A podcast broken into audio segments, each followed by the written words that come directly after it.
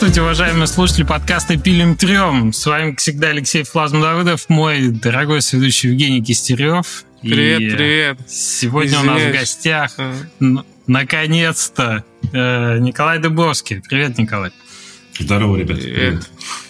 Давно мы тебя ждали, давно мы хотели с тобой пообщаться. Всякие разные обстоятельства вмешивались в наши планы, и мы очень рады, что хоть в 101 выпуске у нас э, получится беседа с тобой.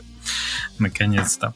А сначала пара сообщений от наших спонсоров. Женя, тебе слово.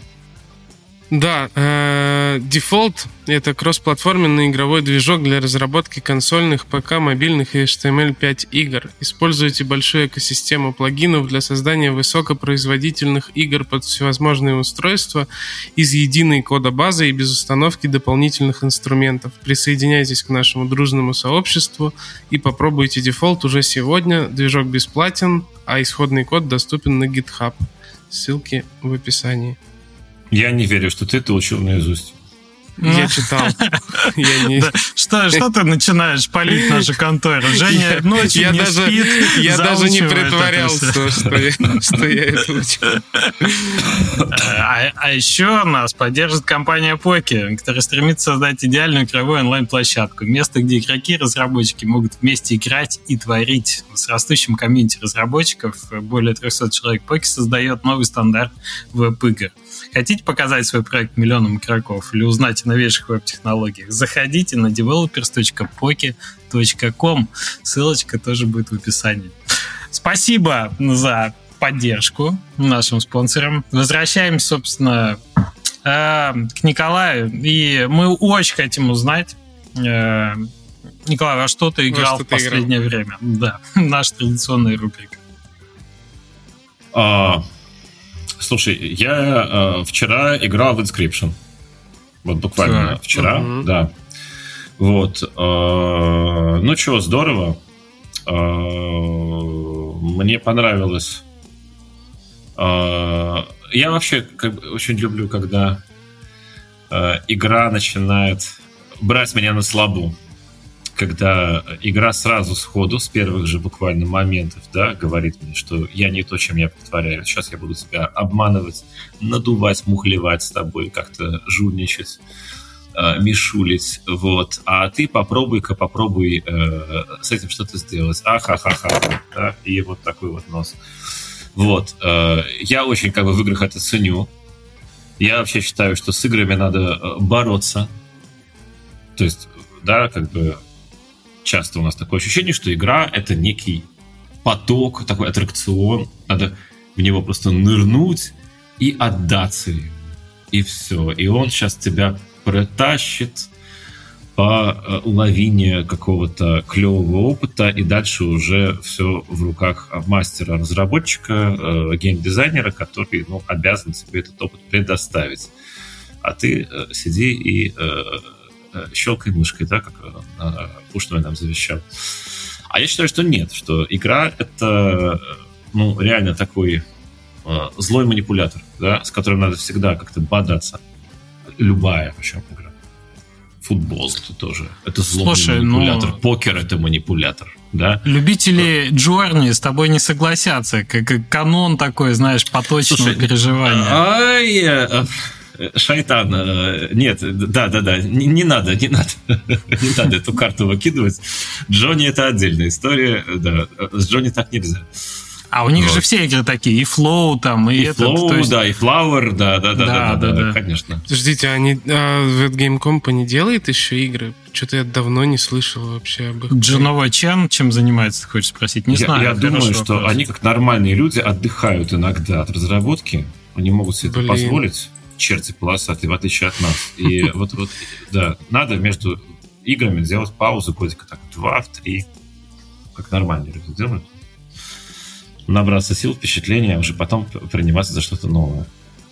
Слушай, но тебя испытывает э, игра именно как, э, не знаю, мне просто сразу два примера пришли. Первый это, например, какой-нибудь Souls Souls-like, да, типа Dark Souls да, 3. Да. А второй пример это, например, э, Опять, опять ты Стэнли Парабл забыл. Да, да всегда забывает Безусловно. Кроу, кроу, кроу. Помню, Стэнли Парабл не помню. Вот, то есть, а там, понимаешь, четвертая стена рушится, там тебя из зоны комфорта вытаскивают, там тебя постоянно заставляют переосмыслить, что такое твой опыт, кто ты вообще в этом процессе и так далее. Вот. Тебя к чему ближе? Ну, слушай, я вот всегда, когда есть возможность э, э, в игре выбрать режим сложности, я всегда ставлю самый какой-то вот nightmare, да, там вот, вот самый страшный, самый невозможный, потому что э, я же еще выполз из 90-х, да, и я, в общем-то, так там и остался на самом деле, по-хорошему. И для меня игра это все еще, ну, некий такой э, маргинальный выползень, который сейчас э, будет как-то меня вот э, без малейших поправок на уголовный кодекс, на какие-то стерильности э, какого-то морально-этического такого климата, да, э, сейчас просто, ну, мучить. Для меня игра это действительно такой вот э, как бы э, чертик, вот, с которым надо по его каким-то адским законам что-то такое вот сделать. И это клево. То есть, ну, я понимаю, что игры давно уже не такие, и это я просто сам себе как бы так делаю, уже настраиваю. Вот мне поэтому, например, э, не очень нравится играть в игры от Naughty Dog. Я, я очень их уважаю, я понимаю, что, ну, ребят нечеловеческие молодцы, огромные просто. Но вот мне это не очень нравится, потому что они как раз очень заботятся о, об игроке. Видно, да, что за меня, про меня все подумали. А, та же самая Джони, которую мы упомянули, ну, она на самом деле, вот, она не заботится об игроке. Она очень сильно нас э, как бы макает э, головой в ледяную лужу. В конце особенно. Там с моими чувствами особо не считаются. Вот. Но э, поэтому так и прекрасно. Ну, ну может быть. Окей. Вообще Хотя Last of Us э, второй с, с твоими чувствами тоже особо не считается для тех, кто понимает. И на сложном уровне сложности, извините за э, тавтологию, ну, да, там очень непросто. Изолированный фан, конечно, если так говорить. Он в, в изолированной плоскости. Все остальное за тебя продумали, а вот тут получай э, эмоции. Я во второй сыграл, ну, я где-то на третью я осилил. Не потому что вот. плохая игра, потому что э, просто времени, к сожалению, не хватило. Он мучает тебя дистанцией, мне кажется. Вот что это хорошо делает, эта вторая часть, так это длиной своей мучает. Я сейчас а. представил себе игрока как Николай, и какой же, и, и как как на Skyhill давно еще, в 2015 мы сделали три уровня сложности простой, нормальный и сложный, и уровень хардкор, который открывается после первой там, попытки игры какой-то, и я помню, что я хардкор просто сделал для achiever ов. Я не знал, сможет ли его кто-то сделать. Я просто x полтора. И все. И ну, нашлись люди, которые прошли. Я надеюсь, что мало игроков Skyhill слышат это вообще. Но типа я так безответственно отнесся к этому, к такому типу игроков, когда и сейчас Николай сидит, говорит, а я выбираю Nightmare всегда. Почему безответственно? Почему безответственно? Что, что, что ты какой-то контракт заключил включаешь, ты им даешь испытание, говоришь, ребята, попробуйте. Не, ну, может, Женя, Женя не знал, оно проходится вообще в принципе или нет, но с такими Но узнал, они прошли, нормально. Окей. Я сразу вспоминаю в, во втором Pathologic е в начале выбор сложности тебе, значит, дают самый тяжелый по умолчанию. А если ты выбираешь средний, тебе говорят, что извините, авторы задумали вот этот experience вот самым большим уровнем сложности. Так что имейте а в виду. Вы, а вы добавили же потом э, ползунков, ползунков куча. Э, вы, это вы прогнулись под игроков? То, что, то, что куча ползунков... Не под игроков, мы прогнулись под tinyBuild, честно говоря. Ага. Ну вот видишь, диктует все-таки рынок-то свои эти. Сейчас очень широкий спектр игроков появился, я думаю, в этом проблема. То есть в тот же Naughty Dog, когда играть, то есть если вы помните тренд accessibility, который последние, там, например, года три, насколько он вырос в играх, да, что ты можешь настраивать для colorblind, можешь настраивать для людей с плохой э, различаемостью оттенков и звуков, и образов и так далее. И в те же Naughty Dog делают какую-то титаническую титаническую работу по тому, чтобы игрой могли хоть как-то насладиться самые широкие слои игроков. Я думаю, тут в этом еще дело. Ну, такие требования выросли. А, Николай, что-то еще ты играл по последнее время, что тебе запало в душу? Кроме Inscription. Да, про который мы подробно поговорили. По Inscryption все поняли, что это за игра. А, ну, слушай, ну, я играл в Control а, до этого.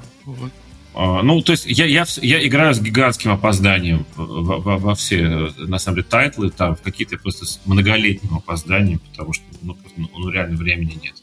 Правда, я вот просто так, а, сапожник без сапог. Потому что, ну, ну Понимаю, я, я, ничего, я еще... ничего, я так же, я игнорирую просто тренд. Я, я, я такой, еще... захочу, поиграю, когда придет время твое, контрол. Я еще Мне в него не играл. Очень важно погрузиться. Так, чтобы вот я несколько дней в, в игре находился, ну, особенно если большая, да, то есть, ну, ну там э, тоже там э, Джонни можно там за э, три часа пойти, вот. А понимаешь, вот там в контрол я чувствую, что я, это, это ну, надо три дня вырезать из своей жизни хотя бы. Да? Потому что я не хочу в нее играть там, по полчаса там, в сутки. Так, так невозможно. Вот. А, чего еще? А, еще а, до контрол, сейчас скажу. Ну, контрол на самом деле, честно говоря, по пока я не очень понимаю в восторге это, это студенты мне мои как бы сунули, сказали, что Николай, вы просто обязаны. А как ты в основном выбираешь игры для того, чтобы поиграть по рекомендациям каким-то чужим или вот как? Ты знаешь, да. Врать не буду по, по, по рекомендациям. И по, по рекомендациям, и ну вот последние же пять лет я еще в вышке преподавал. И я понимал, что мне просто необходимо во что-то поиграть, чтобы про это рассказать э, студентам, э, потому что, ну, это вот хороший, как бы, такой э, иллюстративный материал для лекций. Вот. Конечно. Например, там вот, до, до Pony Island я добрался очень тоже поздно. Хотя, когда я в нее сыграл, в Pony Island, я подумал, господи, да почему же я раньше-то этого не видел? Это же вообще там божественно, там, или там Доки-Доки, там, Literature Club, да, то же самое. Вот, потому что вот, э, ну, как бы такие игры, которые очевидно пытаются стать чем-то значительно большим, э, чем э, ты привык ожидать от подконтрольной себе программы, установленной на твой девайс. Вот. Ну, потому что это было нужно там для, для дипломных тем, для наших у меня дипломная группа, в основном э, э, я так, у нас было как бы пять таких, э, мы, мы так все придумали там, что у нас на курсе было пять как бы таких школ, как кунг-фу, там, да, школа журавля, там, дракона, кулака, да. Вот. И у нас, э, поскольку, естественно, ну, и геймдизайн очень разный, и геймдизайнеры очень разные, и очень разные представления о том, какой должен быть У вас была там распределяющая шляпа? Почти. На, на факультет. Почти, почти, почти, да. Нет, просто, да, она должна была случиться не в начале, а в конце. Очень вот, интересно и... про образование послушать, но я предлагаю приберечь эту тему на блог э, чуть попозже. А да, вот, да, вот именно про, про то, как ты выбрал. То есть тебе были рекомендации, тебе надо было чувствовать себя up-to-date, э, в общем, поэтому ты смотрел вещи. Я, да, я просто давай закончу то, что начал говорить хотя бы сейчас, ну, кратенько, да. Я вот э, своим студентам говорил, что я вот ко, ко мне обычно записывались люди, которые хотели что-то такое сделать э, э, очень э, такое литературоцентричное, нарративное, метафорическое, художественное. Я говорил, нифига подобного. Я вообще вот такие проекты брать не хочу. Вот я вам предлагаю тему курсор как художественный прием. Или там фрейм экрана, как художественный прием. Как работает фрейм, да? Вот у меня там Дарья Каратаева, например, э, написала гениальное совершенно исследование про вообще идею фрейма. Ну, там сплитскрин, как бы у нее там, там много было каких-то исследований о том, как вообще работает сама идея границы экрана. Угу. Вот это офигенно, как это как бы влияет на э, психологию игрока. И как можно, как разработчик может использовать такие вещи. Понимаешь? Это, ну, вот, вот, вот такие темы мне нравились больше всего. Ну, и вот в, в моей группе там вот фокус был именно вот на таких каких-то исследованиях. Ну, Идея это глуп... там скорость, да, вот скорость там движения, да, например, темп, темп движения, э, насколько вообще темп влияет на наше поведение, темп, темп движения персонажа, да, который на экране. Вот, вот, вот, вот это, это реально, понимаешь, это, это новая поэтика э, на самом деле, э, как новый язык вот этот видеоигр. Никто пока этим особо не занимается, вот серьезно, какими-то вот такими базовыми вещами. Это, и это, это, это офигеть, это безумно интересно. Если Согласен. бы э, я остался в вышке, если бы вот моя эта дипломная группа, как бы, ну, она, конечно, каждый год менялась, менялся состав, там всякий год новые студенты. Вот. Я думаю, что я бы это, это лабораторию создал, в итоге. Ну, может, еще и создам, потому что у нас сейчас в компании есть такой слот, чтобы э, делать то же самое. Уже Прекрасно. не на базе вуза, а просто внутри ISP. Вот.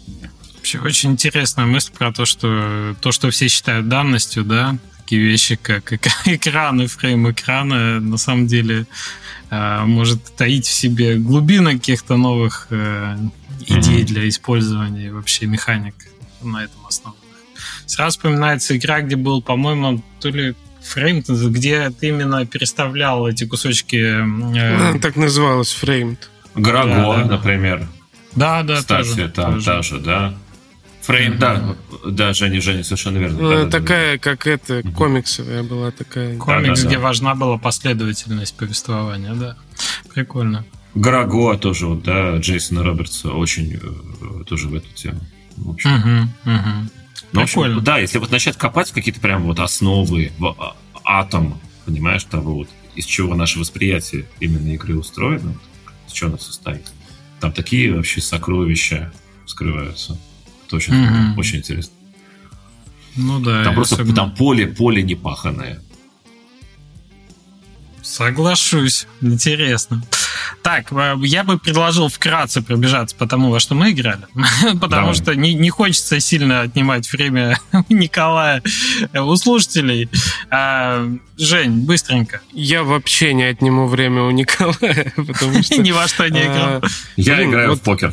Вот тяжело тяжело осознать, что вот мы записывали подкаст неделю назад, и был во что мы играли и так быстро пролетело время. Я только вот как отсечка недели, я такой, что? И я за эту неделю, вот я нахожусь постоянно на чемоданах, в поездках, ни, ни во что не поиграл, и так ведь можно и и, так и месяцами пройдет. ни во что да. не играть, так и жизнь да. пройдет, да. Э, в общем, в общем, такое. Я, ну, мне очень трудно, как Николай говорит, типа, э, мне обычно нужно сесть и выделить очень много времени, чтобы поиграть. Я не люблю играть между делом по полчаса и все такое. Я для себя нашел игру, я жду, когда у меня появится время э, сесть и нормально поиграть в Disco Elysium, а больше я ни во что не хочу сейчас играть почему-то. Вот я начал, попробовал ее, и я понял, что мне нужно много времени, подходящая обстановка. Пока что больше ничего не влезает в мой круг. Поэтому, Леш, давай ты. Steam, Steam Deck тебе рекомендую, чтобы он тебя Steam Deck спас. уже, уже в это в заказывается. Пути? Да, Прекрасно. уже, уже реализуется это. План. Слушай, ну а я God of War прошел наконец-то. И хочу сказать, mm-hmm. что во, во многих смыслах это, конечно, игра великая в том смысле, что как, как там нарратив подается плавненько. Вот, вот то, о чем мы говорили. Вот это джорни от того, как они умеют вплетать кусочки сюжета, лора игрового и так далее в любой момент, когда ты вроде бы ничем не занимаешься. Когда ты в лодочке плывешь, когда ты там между мирами бегаешь, когда просто локация свободная, и ты всех монстров монстров убил. Это так ненавязчиво, это так естественно, что, блин, я стал скучать по этим моментам. Как, когда еще вот будет следующий этап, когда вот я смогу послушать что-нибудь про Одина, там, Тора, Балдера и так далее. Прекрасно. И концовка, конечно, шикарная. Они очень хорошо завели, закольцевали. То есть вот эти взаимоотношения отца и сына там передаются так, что начинаешь их физически чувствовать. Причем и за одного, и за другого в разные моменты повествования. Не хочу спойлерить. А там, там правильно я понимаю, что какая-то реальная история отношений отца и сына лежит в основе года? Ну, конечно, реально существующий Кратос и его реально существовавший сын. Да нет, нет, но там этого сценариста, там там же как-то раздували эту историю. А, да? Нет, я не в курсе. Я не, не знаю ничего про это. Если ты знаешь, расскажи. Не знаю. А, я думал, ты... ну, короче, Узнай и расскажешь потом. Хорошо. Ты играл, я не играл. Ну, в общем, э, это как будто бы ненавязчиво. То есть там нет, знаешь, такого, что у тебя рушится э, ощущение, что вот э, тебе что-то впихивают, что ты вот и не хочешь сейчас о чем слушать. Это настолько часть геймплея, потому что тот же Артей, сын его, да, Артеус, он постоянно эволюционирует и как личность, и как персонаж. Он становится сильнее, сильнее, сильнее. Он все больше тебе помогает помогает, и ты чувствуешь его взросление рядом с собой. И он больше требует, э, как бы, ну, то есть получая больше силы, он больше требует э, возможностей для себя в этом мире. А и, и в какой-то момент ты сначала ты понимаешь Кратос, который там говорит, типа, hold my beer, типа, погоди, я сейчас с ними разберусь. А потом ну, он начинает сдерживать. И ты такой, окей, я вот тут уже с тобой не очень согласен. И, и по сюжету, и по геймплею, например. То есть у меня были боссы, которых реально э, Артей вот своим луком просто решал, а, а я просто там вокруг бегал, их отвлекал и запинывал их э, луком. И это реально там то, те победы, которые сын сделал, типа, а не отец. Вот это очень классно сделано. Вот именно вот эта динамика, прогрессия. А, ну и что, я дальше дошел до этого, до Plague Innocence. Вернее, Innocence я прошел, а вот Requiem сейчас начал. И я, Женя, понимаю твою радость от того, как это одну игру закончил, начал вторую. И ты, во-первых, видишь, чем три года или четыре года занималась студия, потому что они, конечно, прокачали и визуал, это, и Это супер механику. интересно. Именно да, да, да. играть в, там, в игры, даже в разных серий, но там одной студии, когда играешь. Я там во все игры Quantic Dream поиграл. Вот было очень прикольно, как они, типа, развивали свои, э, свои методы, как они, э, как они что делают. Поэтому угу. вот с Резидентом не получилось, жаль. Ну вот. А тут, во-вторых, во-вторых, управление тебе знакомо, ты как будто бы возвращаешься даже не прерываясь. И самое главное, по сюжету там тоже не проходит никакой дистанции. То есть там вторая игра начинается ровно там, где заканчивается первая. И для меня они прям почти подряд идут в идеальную склейку. Все стало более красивое, более интересное. Тут, ага, тут вот арбалет добавили, тут вот такая механика, крыс больше, интереснее выглядит. Прикольно. То есть оно прям как-то естественно так легло. Так что буду держать в курсе, как там что дальше будет в финале. Пока что где-то треть э, осталось позади. Такие у меня новости. Э, Николай, ты играл в God of War? Как он тебе? Угу. Мне очень нравится вообще идея, когда... Ну, вообще, для меня, в принципе, отношения отца и сына — это очень важный такой момент, потому что у меня замечательный отец — то есть, ну, это человек, который очень сильно вообще повлиял на мою личность. Это человек, которого я до сих пор, вот мне уже 45 лет, да, я, я безмерно его уважаю, люблю и восхищаюсь им. Это прямо ну, какой-то э, человек, который ну, мало давал мне поводов. Бывало, но мало, да, э, себя упрекнуть в чем-то. Для меня это очень такая тема живая, вот, и там в нашем этом Гаруспике тоже как бы там тут уже тема там, да, то, что э, тоже как бы ты пытаешься как-то э, со своим э, погибшим отцом этот самый наладить диалог и как бы стать, э, занять его место. Хотя ты уже ведешь фактически этот поединок, не поединок, но скорее такой челлендж, да, с человеком, которого уже нет. Вот. А в God of War, да, мне очень как раз понравилось то, что у тебя с самого начала парный аватар. Я вообще очень люблю тему парных аватаров, когда у тебя там, ну, когда, во второй Monument Valley, например, да, когда там э, мать и дочь, да, э, когда там у нас в Fallout первых э, в первом, втором сразу появляется напарник, да, там, в первом там Ян, во втором Сулик, и, ну, ты обрастаешь потихоньку, да, как бы компанией, и ты уже, ну, ты все время находишься как бы в диалоге со своим спутником. Ну, ну на самом деле, это вообще прикольная тема.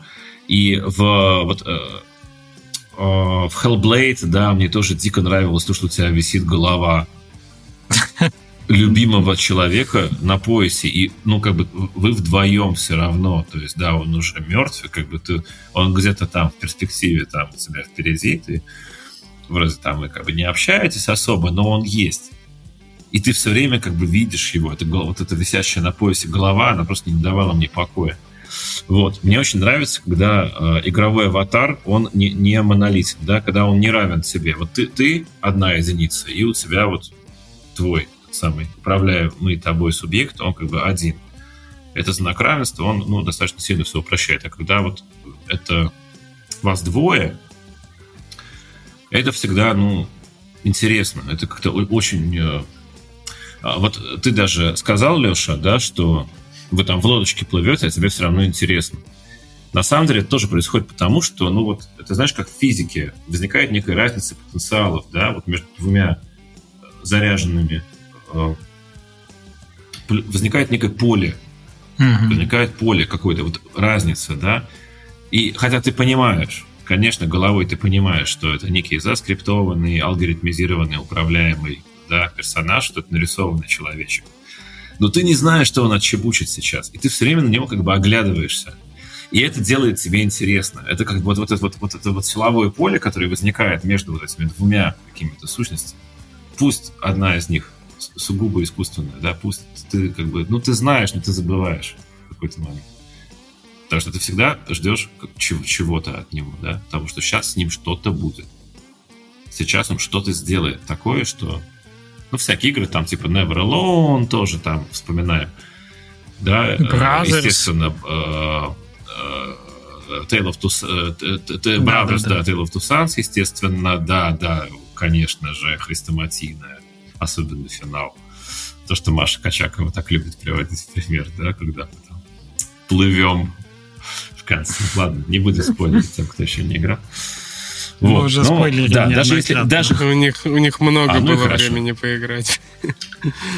Хорошо. В общем, да, даже если вот таких фокусов не будет, все равно ты все время ждешь какого-то вот этого такого финта, какого-то чуда, что вот сейчас что-то произойдет. И это держит тебя в напряжении, это, это клево.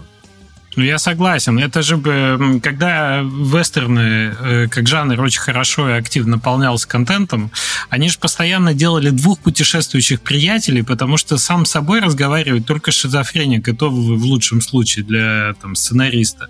А если их двое, они постоянно озвучивают свои переживания по поводу того, что произошло. Они раскрывают свою предысторию. Они, в принципе, раскрываются как живые люди.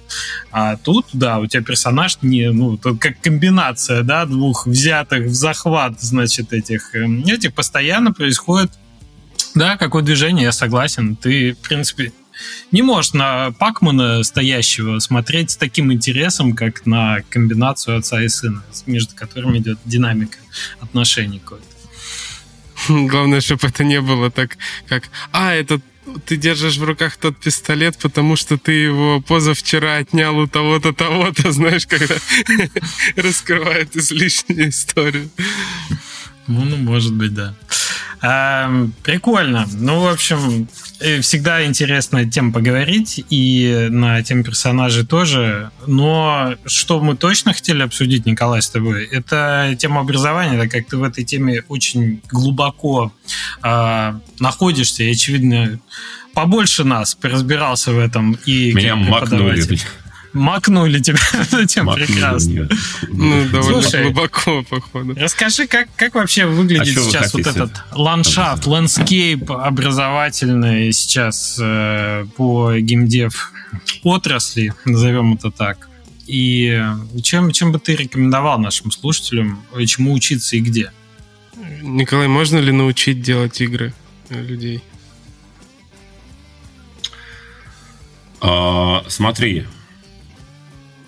я, давай сразу зафиксируем, я не методолог, я не педагог, я, я как бы, я в этом э, плохо разбираюсь на минутку, да, когда меня пригласили в вышку делать эту кафедру, я сразу им сказал, что вообще вы с ума сошли. Для этого нужен профессионал, потому что ну, образование это, ну, это профессия.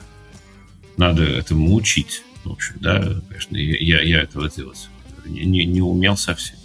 Поэтому я сейчас буду говорить только с позиции ну, человека, действительно, который вот э, такой немножко э, кандид, да, который несколько наивно в это все пришел и смотрел внутри уже этой среды со стороны, тем более, что я был в высшей школе экономики, это ну, серьезный университет, который достаточно, ну, как бы, высокие стандарты предъявляет. То есть, видишь, у меня как бы несколько таких образовательных опытов. Вот это вышка внутри университета. Да? Угу. Skillbox — это онлайн-курсы угу. со своей спецификой тоже который очень тоже, тоже много как бы претензий к этому формату, насколько вообще а, действительно предоставляет как бы ту услугу, простите за такой немножечко коммерческий, да, а, стиль высказывания, насколько он предоставляет услугу, как бы, которую оплачивает покупатель, потому что mm-hmm. это коммерция. Да? Вот. Э, и э, третий тип образования – это, ну, собственно, какие-то вот там внезапные интенсивы, вот вроде как э, этого лекториума там в Страдариуме, да, про который я Леше рассказывал перед началом нашей встречи. А расскажи слушателям, может, не все знают, и может, это их заинтересует. А он все равно уже прошел. Это нет нигде в записи. И все, и никак не. Mm-hmm. Есть э, паблик «Страдающий средневековье», который наверняка все знают и любят. Вот. А у истоков этого паблика стоят очень серьезные люди. Это доктора, кандидаты наук, э, историки, философы, культурологи, искусствоведы с вот такими вот дипломами, обвешанные какими-то научными степенями там, а, и э, огромным багажом профильных знаний.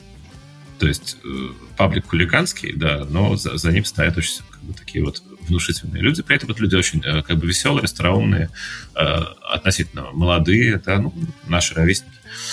Вот, значит, вот и Олег Воскобойников решил на базе этого страдающего средневековья сделать такую лекторию, которая называется «Страдариум». Олег э, настаивает на том, что это не от слова «страдать», а это от латинского слова «страда» – «дорога», вот, и что страдариум — это про людей, которые по этой дороге хотят куда-то двигаться вперед. Вот, и, э, в общем, в этом страдариуме, ну, там несколько таких э, коротких курсов. Как правило, он состоит из пяти лекций. А мы вот сейчас читали в паре с э, Галиной Юзефович. Это моя чудесная подруга, горячо мной любимая однокурсница, которая читала, ну, она известный литературный критик, обозреватель, вот, э, она читала там курс о, об античных и средневековых темах в современной литературе. Например, да. Я рассказывал про игры. Да. Ну вот э, как бы такой очень короткий, это 5, типа 5, 5 лекций. Что вот самое интересное можно сообщить людям. Ну, там э, также там какие-то лекции, там, типа, ну, там, живопись эпохи Ренессанса. Тоже, кто хочет быстро как бы, научиться в этом разбираться, это тоже такой, ну, очень как раз хороший формат, Арзамас вот в этом формате работает, mm-hmm. да, тоже mm-hmm. они это, такие же лекции предоставляют. То есть для людей, которые хотят быстро научиться просто врубаться в какую-то тему, да, которая, ну, э, ну, требует специальной подготовки. Вот. Вот как бы таких три формата получается, да. Вот я вот побывал во всех трех. Вот. Ну, в принципе, я могу поделиться впечатлениями, потому что вы спросили, можно ли научить геймдизайн. Я считаю, что нет, нельзя научить геймдизайн. Вот, вот серьезно. Поэтому, честно говоря, это а, продажа воздуха. Почему? Я попробую объяснить. Но при этом, можно ли при этом сказать, что... Э, то есть это как бы два вопроса, э, не, не связанных. Первая, можно ли научить геймдизайну, а вторая, нужно ли пытаться это делать. Mm-hmm. Если на первый однозначный ответ нет, я бы дал, да, на второй ответ однозначный да, как ни странно. Парадокс такой. Почему? Объясню я. Ну, потому что, во-первых, э, геймдизайн, да, э, это... Смотри, где образование, там, там наука. Что требует наука? Наука требует, чтобы объект исследования был, ну, более или менее все-таки как-то зафиксирован. Чтобы, ну, по крайней мере, на основе этого относительно неизменного объекта можно было собрать на протяжении довольно большого количества лет какой-то объем э, верифицированных наблюдений, который делает, собственно, науку именно наукой, да, потому что наука это бесконечная, как бы э, апробация, проверка, да, э, перепроверка, пере-пере-пере-перепроверка каких-то гипотез, которые оказываются часто ложными, и в итоге это какое-то просеивание сквозь сито. В итоге оказываются эти крупицы истины, крупицы какого-то истинного знания, которое действительно а, позволяет создать некую науку о том предмете исследования. А, поэтому можно изучать литературу. Хотя, естественно, что все, все, все это progressive, все в динамике у нас. Литература меняется, кино меняется, меняется театр. Но темпы как бы изменения вот этого объекта исследования вот в этих медиумах, они значительно ниже, чем в играх. Игра меняется настолько быстро, и она настолько вообще многоголовая, что это вот как, не знаю, как в фильме «Нечто», понимаешь, все время вот какие-то вылезают какие-то страны из нее, там какие-то щупальца, какая-то башка на шее вылезла, там потом все это свернулось, опять какой-то узел куда-то побежала, превратилась в собаку, собака там потом тоже побежала, все это вылезло там, э, разлетелось там на э, тысячу кровяных капелек, они в какого-то человека сложились. Ну, come on, как все это изучать? Оно ну, ну, не успевает, да, когда э, у нас была такая шутка, что любая попытка написать учебник по геймдизайну устаревает еще на стадии как бы, плана э, э, оглавления этого учебника, потому что все, уже геймдизайн уже убежал, все, уже нельзя его изучить. Это первое. Второе, науке нужен метод. Это вторая существенная часть потому что когда мы хотим что-то изучать, нам нужна какая-то, ну, инструкция, что ли, да, ну, как, как, как именно это все изучать. Вот у нас есть студенты, которые представляют свои проекты. Нам надо эти проекты оценивать там, вот, на каждом экзамене, на каждом просмотре. Вот. И вышка, вот, например, университет от нас требовал, они говорили, нужны единые критерии оценки, вы обязаны всех студентов мерить какой-то одной меркой, потому что, ну, как, они тоже деньги платят, вышки там система скидок, это важно, люди деньги платят. И часто там вообще там, ну, видно, что люди там просто родители последние отдают, буквально, чтобы ребенок учился. Иногда дети сами там убиваются, днем учатся, а ночью там фигачат э, в каких-то там ночных барах э, официантами, да, просто чтобы заработать себе на образование. Ты ему сейчас влепишь, не дай бог, шестерку за проект, он со скидки слетит, и все, и до свидания, прощай университет. Как их объективно оценить? И, и, Большая и когда... ответственность огромная, понимаешь? И когда сидит в комиссии такой человек, говорит, ой, что-то мне как-то не зашло, что-то как-то это похоже, как-то уныленько. Какой-то геймплей тут какой-то неинтересненький, да. Извини, пожалуйста. Понимаешь, я как руководитель кафедры, я просто, ну, как бы, понимаю, что нельзя. Реально нужен какой-то аппарат оценки. А как оценивать игры настолько разножанровые, настолько, понимаешь, разнообразные? Это мы там еще как-то выкрутились а, когда вот к нам Дима Качков пришел из Собака Games, я пригла пригласил его там а, сначала Unreal преподавать, а, Дима подал прекрасную идею, там в каждом модуле заставлять делать игру хотя бы в рамках одного жанра. То есть в этом модуле все делают шутер. Нравится, не нравится, извини, делай шутер. И там к нам там э, прилетали всякие там прекрасные девочки, которые говорили, ой, я хочу делать только визуальный новелл про любовь. Нет, делай шутер. Ну, про любовь. Стреляем про любовь. сердечками. Да, У да, нас да. были шутеры про любовь, между прочим. Нет, мы выкручивались там. там Вот, понимаешь? Ну, хотя бы в рамках жанра можно как-то там какие-то, понимаешь? И, ну, реально это очень тяжело. Как научить человека делать хороший шут? Невозможно, честно говоря. То есть, я, я, вот, извини, на самом деле я так и не ответил на вопрос. Что я хочу сказать? Когда человек к тебе приходит, именно как покупатель, и говорит, я плачу тебе деньги, большую сумму. Вышки за год платили почти, сколько там, 700-800 тысяч рублей. Ну да, немало. За год обучения. Это очень много, почти миллион. Че, говорит, «А, изволь за эти деньги научить меня делать игры. Интересные, хорошие. Понимаешь, ну как... Ну, это та еще задачка, понимаешь? И я как, как бы поставщик этой услуги, как организатор учебной программы, как э, преподаватель, понимаешь, я должен как бы гарантировать, потому что это коммерческие отношения. Ты должен как бы гарантировать покупателю то, что ты, он в любом случае как бы за свои деньги получит тот э, товар, который он покупает. Коммерческие отношения.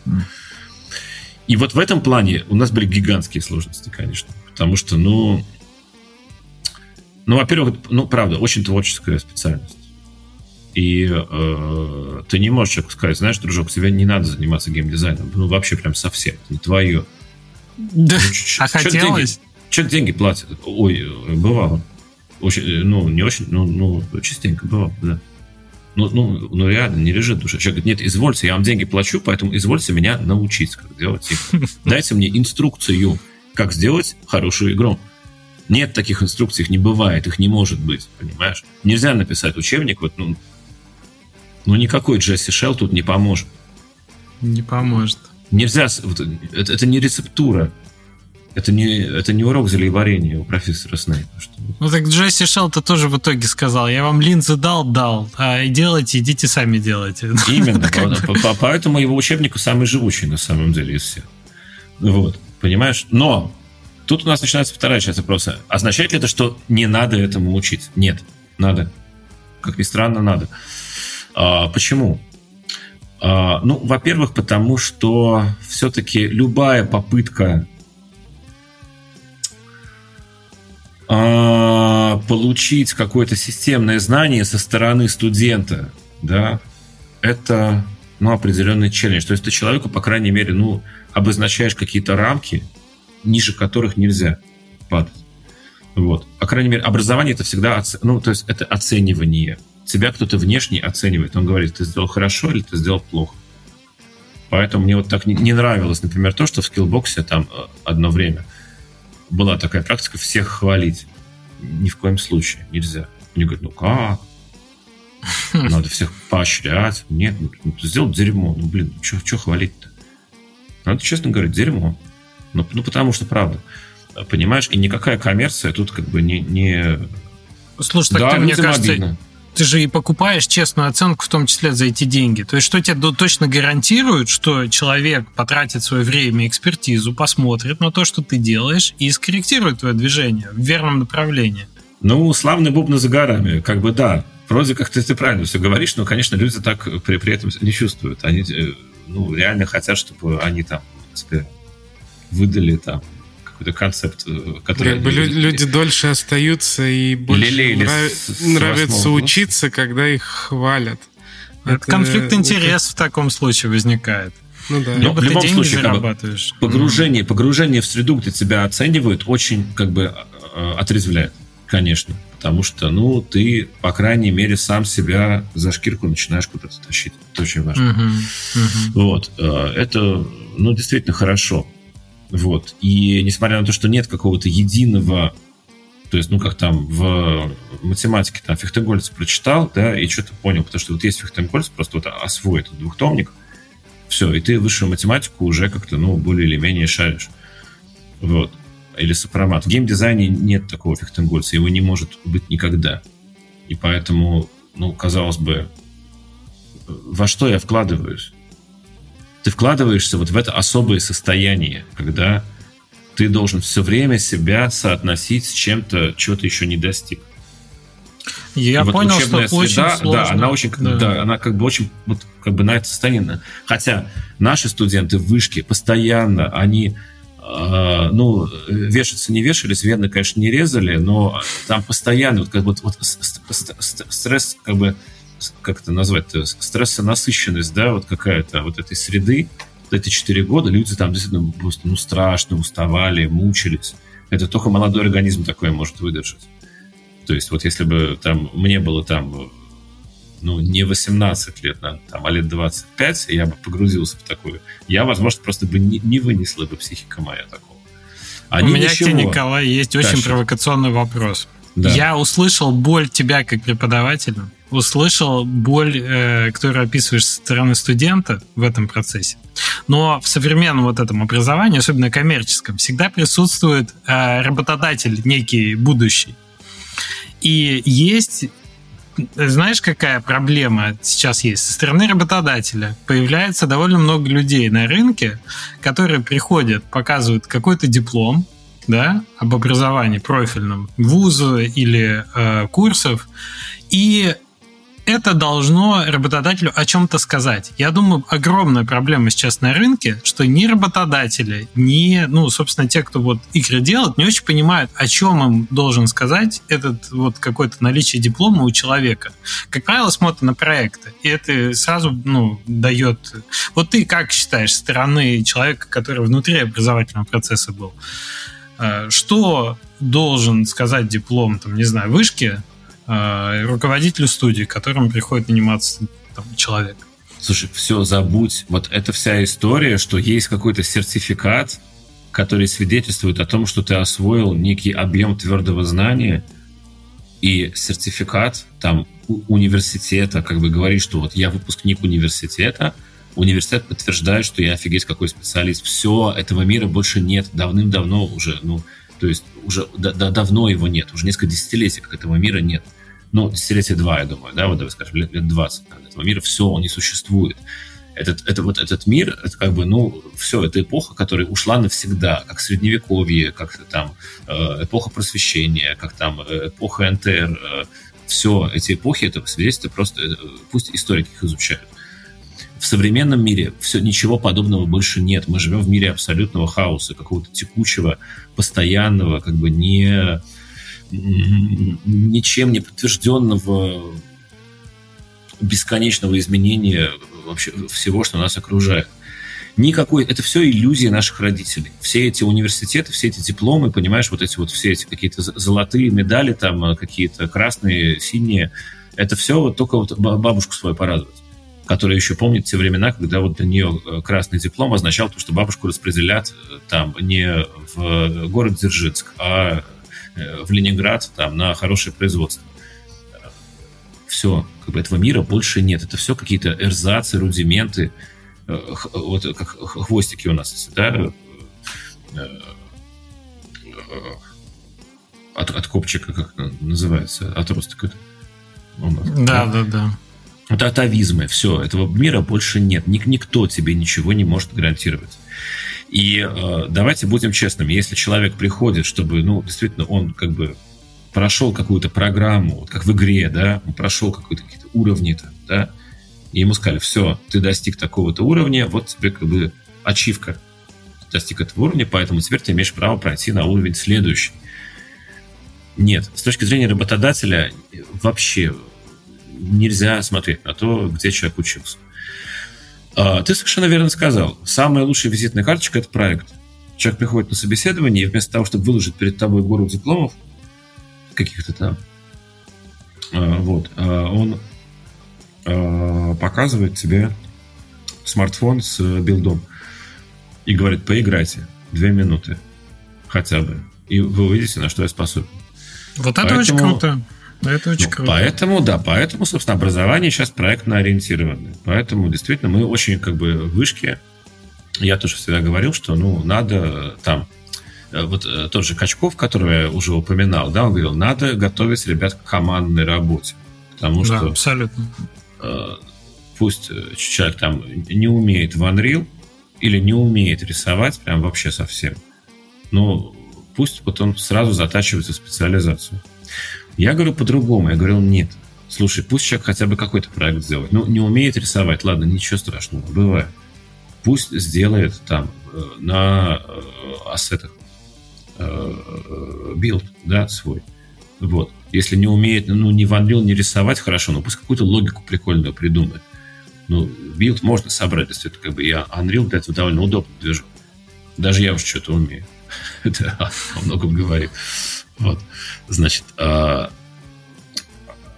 и когда у тебя есть готовый билд, ты действительно можешь сказать, что вот я сделал, смотри, я уже понимаю, как геймдизайнер, да, ну, я не просто научился э, на блюпринтах что-то там в Unreal варить, а я уже фактически, пусть даже это, ну, билд кривенький, косенький, пусть он, конечно, какой-то такой прямо first playable, то, что у нас принято называть, но человек уже осознал как бы вот цикл разработки какой-то. Он понимает, mm-hmm. да, цену mm-hmm. фичи. Он уже не будет. Мы же геймдизайнеров учили, мы учили там не, не левел-артистов, там не э, текстурщиков, там, ну, как там в, в скриме, да, там вот, учат там в основном там, людей, которые именно визуальный контент создают. Мы именно геймдизайнеров учили. Мы, то есть выпускали человека, человек, который умеет именно игру как систему понимать, как логику. Человек, который сделал хоть один вот, дипломный, условно, билд, да, вот, до, до, стадии как бы вот э, полного игрового цикла, он уже знает цену фичи. Он к себе уже не прибежит с идеей, что там надо, э, понимаешь, там э, запилить э, систему там динамического изменения предметов в твоем инвентаре, если ну, как бы, ну, тебе это нахрен не надо, и у тебя эта фича работает, там, не знаю, в двух процентах игровых ситуаций, потому что, ну, все, он уже как бы осознал, что так делать не надо. И он уже, у него уже какой-то фильтр э, включается на эту тему. Ну, серьезно, понимаешь, люди, которые сделали хоть какой-то билд, хоть какой-то проект, как бы вот до некой логической точки, да, которые можно core loop геймплей осознать. Да? У них что-то меняется в сознании после этого. Вот это очень Согласен, важно. Согласен, это огромный Что-то опыт, очень важное меняется, да. И э, ну, у такого человека просто порог выживаемости значительно выше. И когда ко мне, как к работодателю, приходит человек, который говорит, вот, посмотри мой билд, я уже с ним буду разговаривать совсем по-другому, чем с человеком, который хочет создать там второй Skyrim, да. Но, О, абсолютно. Это, это, конечно, совсем другая категория людей. И у него там пять дипломов, и все золотые.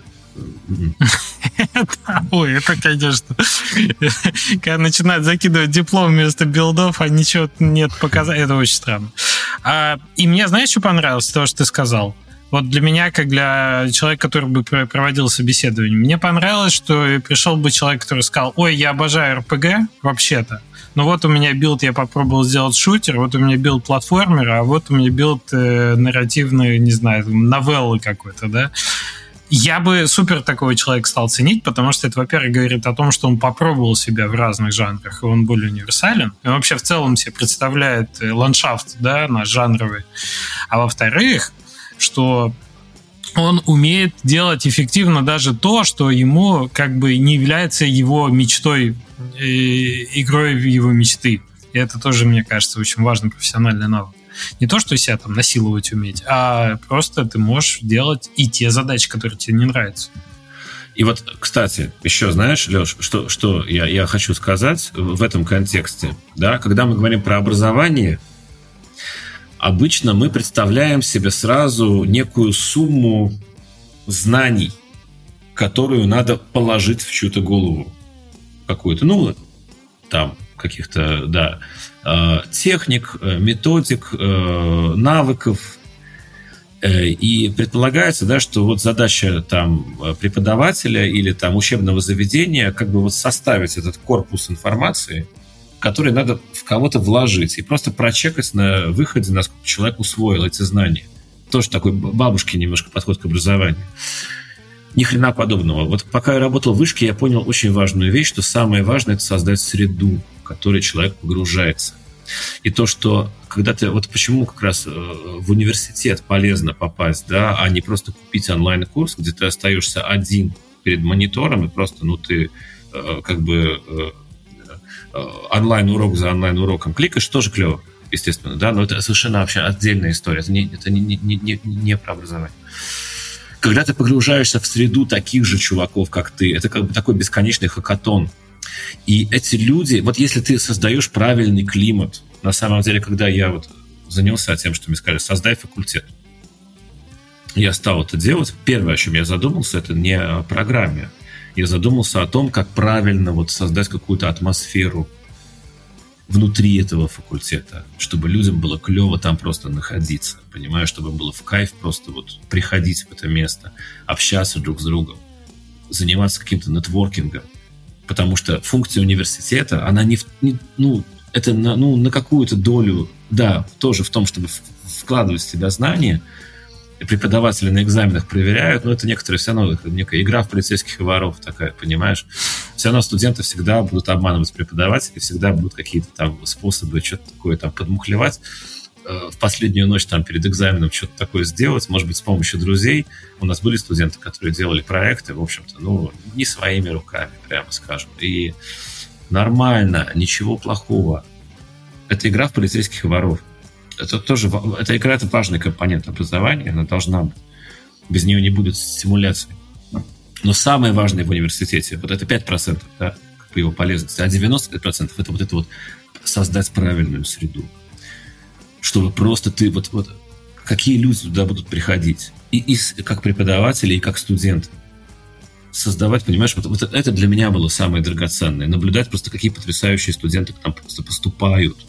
Какие-то золотые люди какие, ну, вот серьезно, знаешь, вот как бы пять лет я там работал почти, и вот я просто не мог нарадоваться на то, какие люди приходили туда.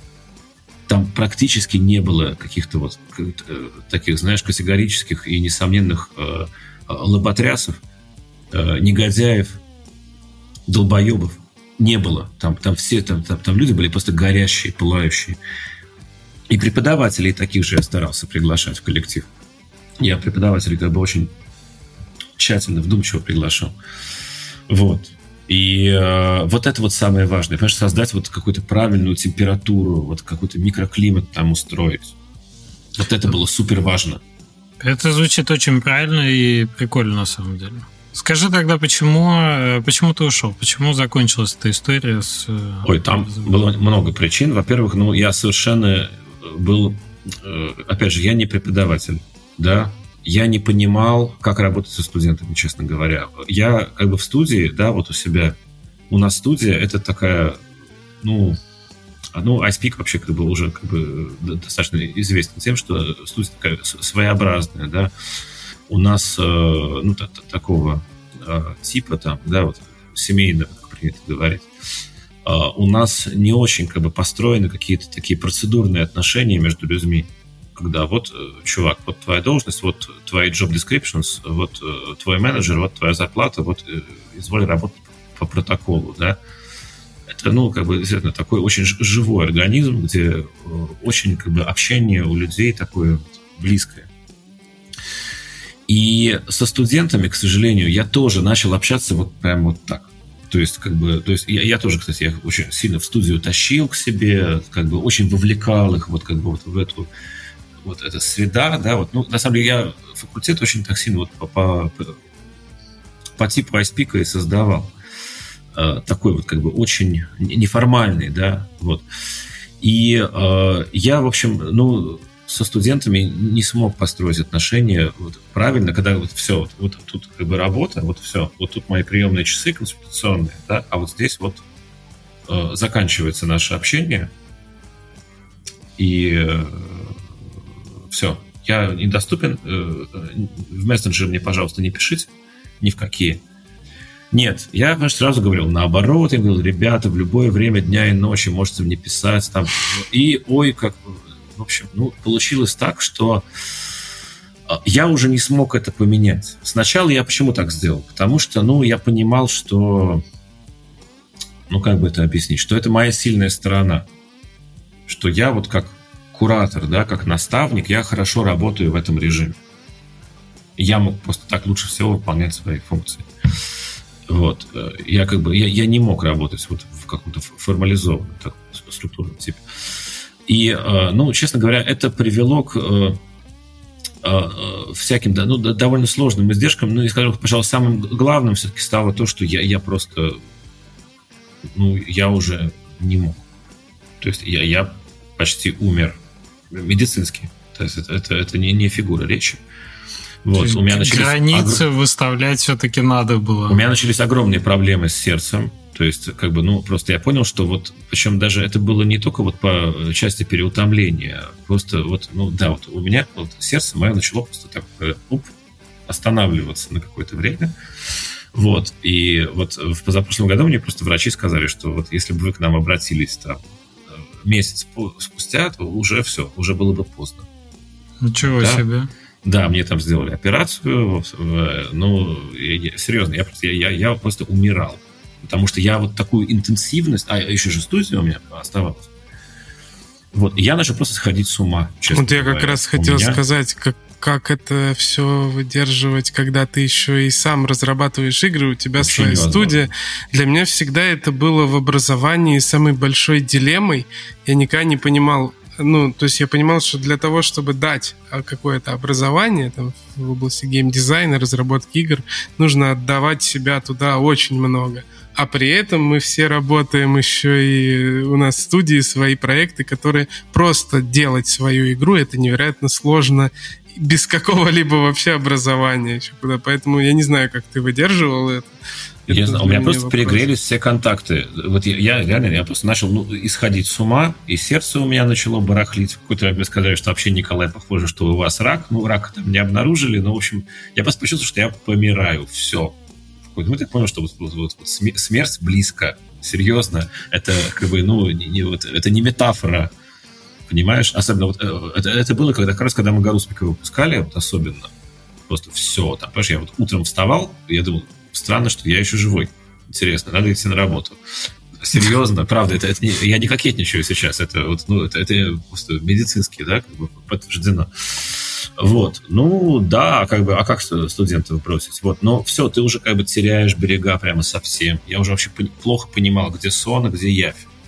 Буквально. То есть, и вот еще два года я посуществовал в таком очень сложном режиме, когда, ну, просто вот у меня Это было связано все. с тем, что должен закончиться период обучения у какого-то одного курса, что-то еще. Не, ну как, а, а один заканчивается, другой приходит. Вот первый год, у нас же, когда я пришел, угу.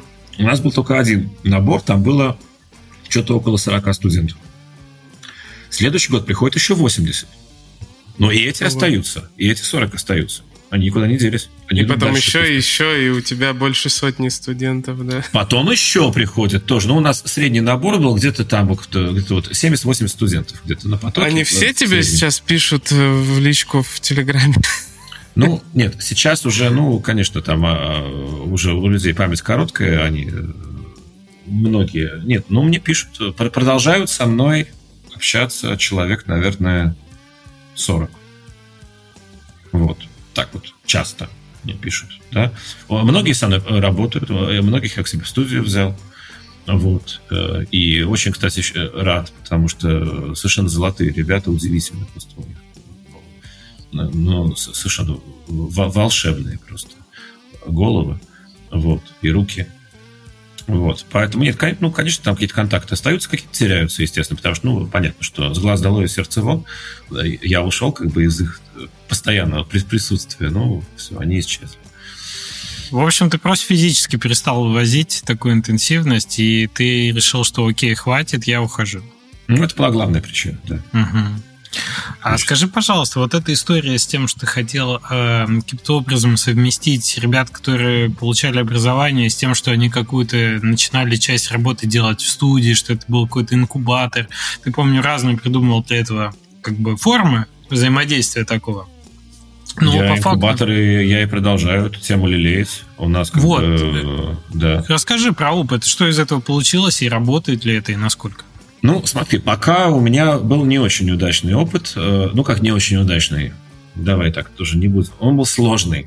Реально сложный. Вот я взял проект э, Саши э, Андрюшиной. Это Нема Сода. Возможно, вы что-то там слышали какие-то отголоски там. Слушайте, давайте прямо вот сразу какие-то уберем все эти истории, там, инсинуации, там, Саша очень дорогой для меня человек, очень близкий мне, и действительно, как бы, а, она очень талантливая, я считаю.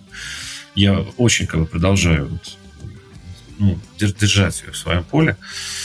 А, и мы хотели на ее, на примере ее проекта как бы отрепетировать эту модель, что iSpeak выступает, ну, как бы, как такой продюсерский центр. Вот как Кранк там в свое время сказал, что вот у меня будет Кранк продакшн, и мы будем э, только продюсировать, как бы, э, чужие талантливые разработки. Мечта, мечта. Да, и как вот у Кранка эта тема, ну, так.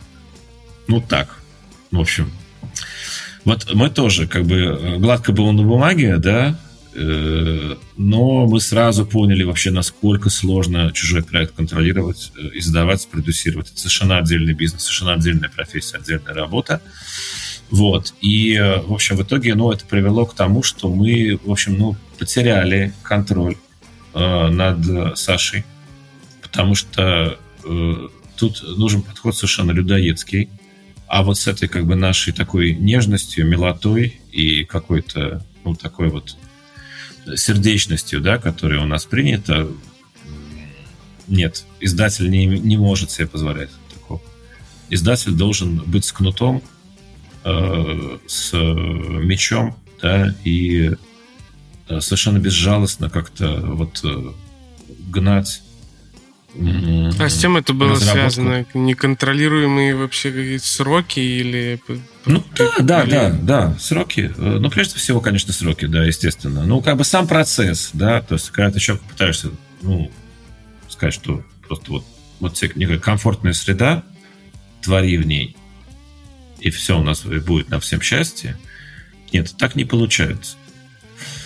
Ну, слушай, я боюсь, что если сейчас начну на эту тему прямо долго говорить, мы в подкаст не уместимся. В общем, я просто некий сухой остаток скажу, что мы на примере вот с Немасотой проверили и поняли, что э, инкубатор надо делать, продолжать. Мы от этой идеи не отказались. Но я понял точно, что его надо сделать не так, как я планировал его делать.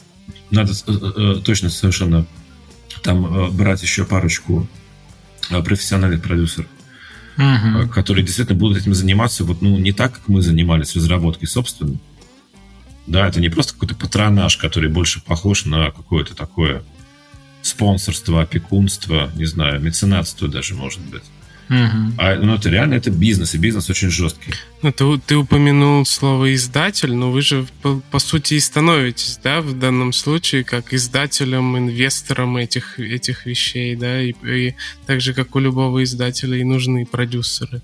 Ну, совершенно да. верно. Понимаешь, как, что меня навело на идею инкубатора? Я понял, что у нас вот э, с каждого потока есть, ну, где-то там 4-5 может быть, таких прямо блестящих студентов, которые уже вывозят в одиночку или в рамках небольшой группы, которую они же сами организовали, вывозят вполне полноценную преальфу, которую они сдают на дипломе.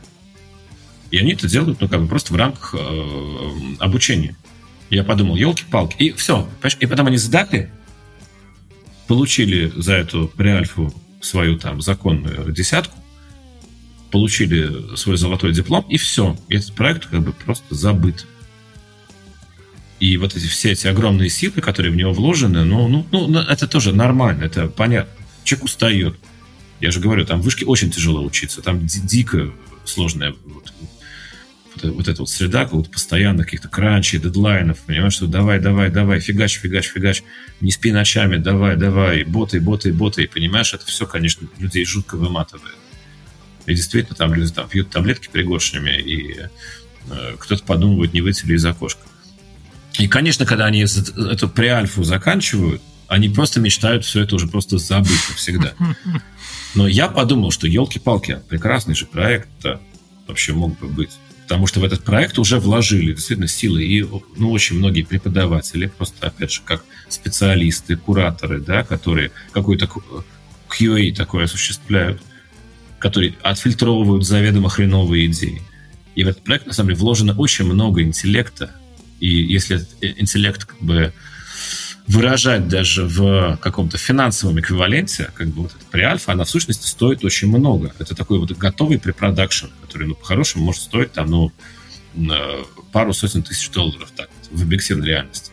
И это все просто уходит в никуда, в трубу. Я подумал, ну хорошо, если мы берем этот продукт, он уже готов, и мы просто, ну, как бы доводим его до релиза.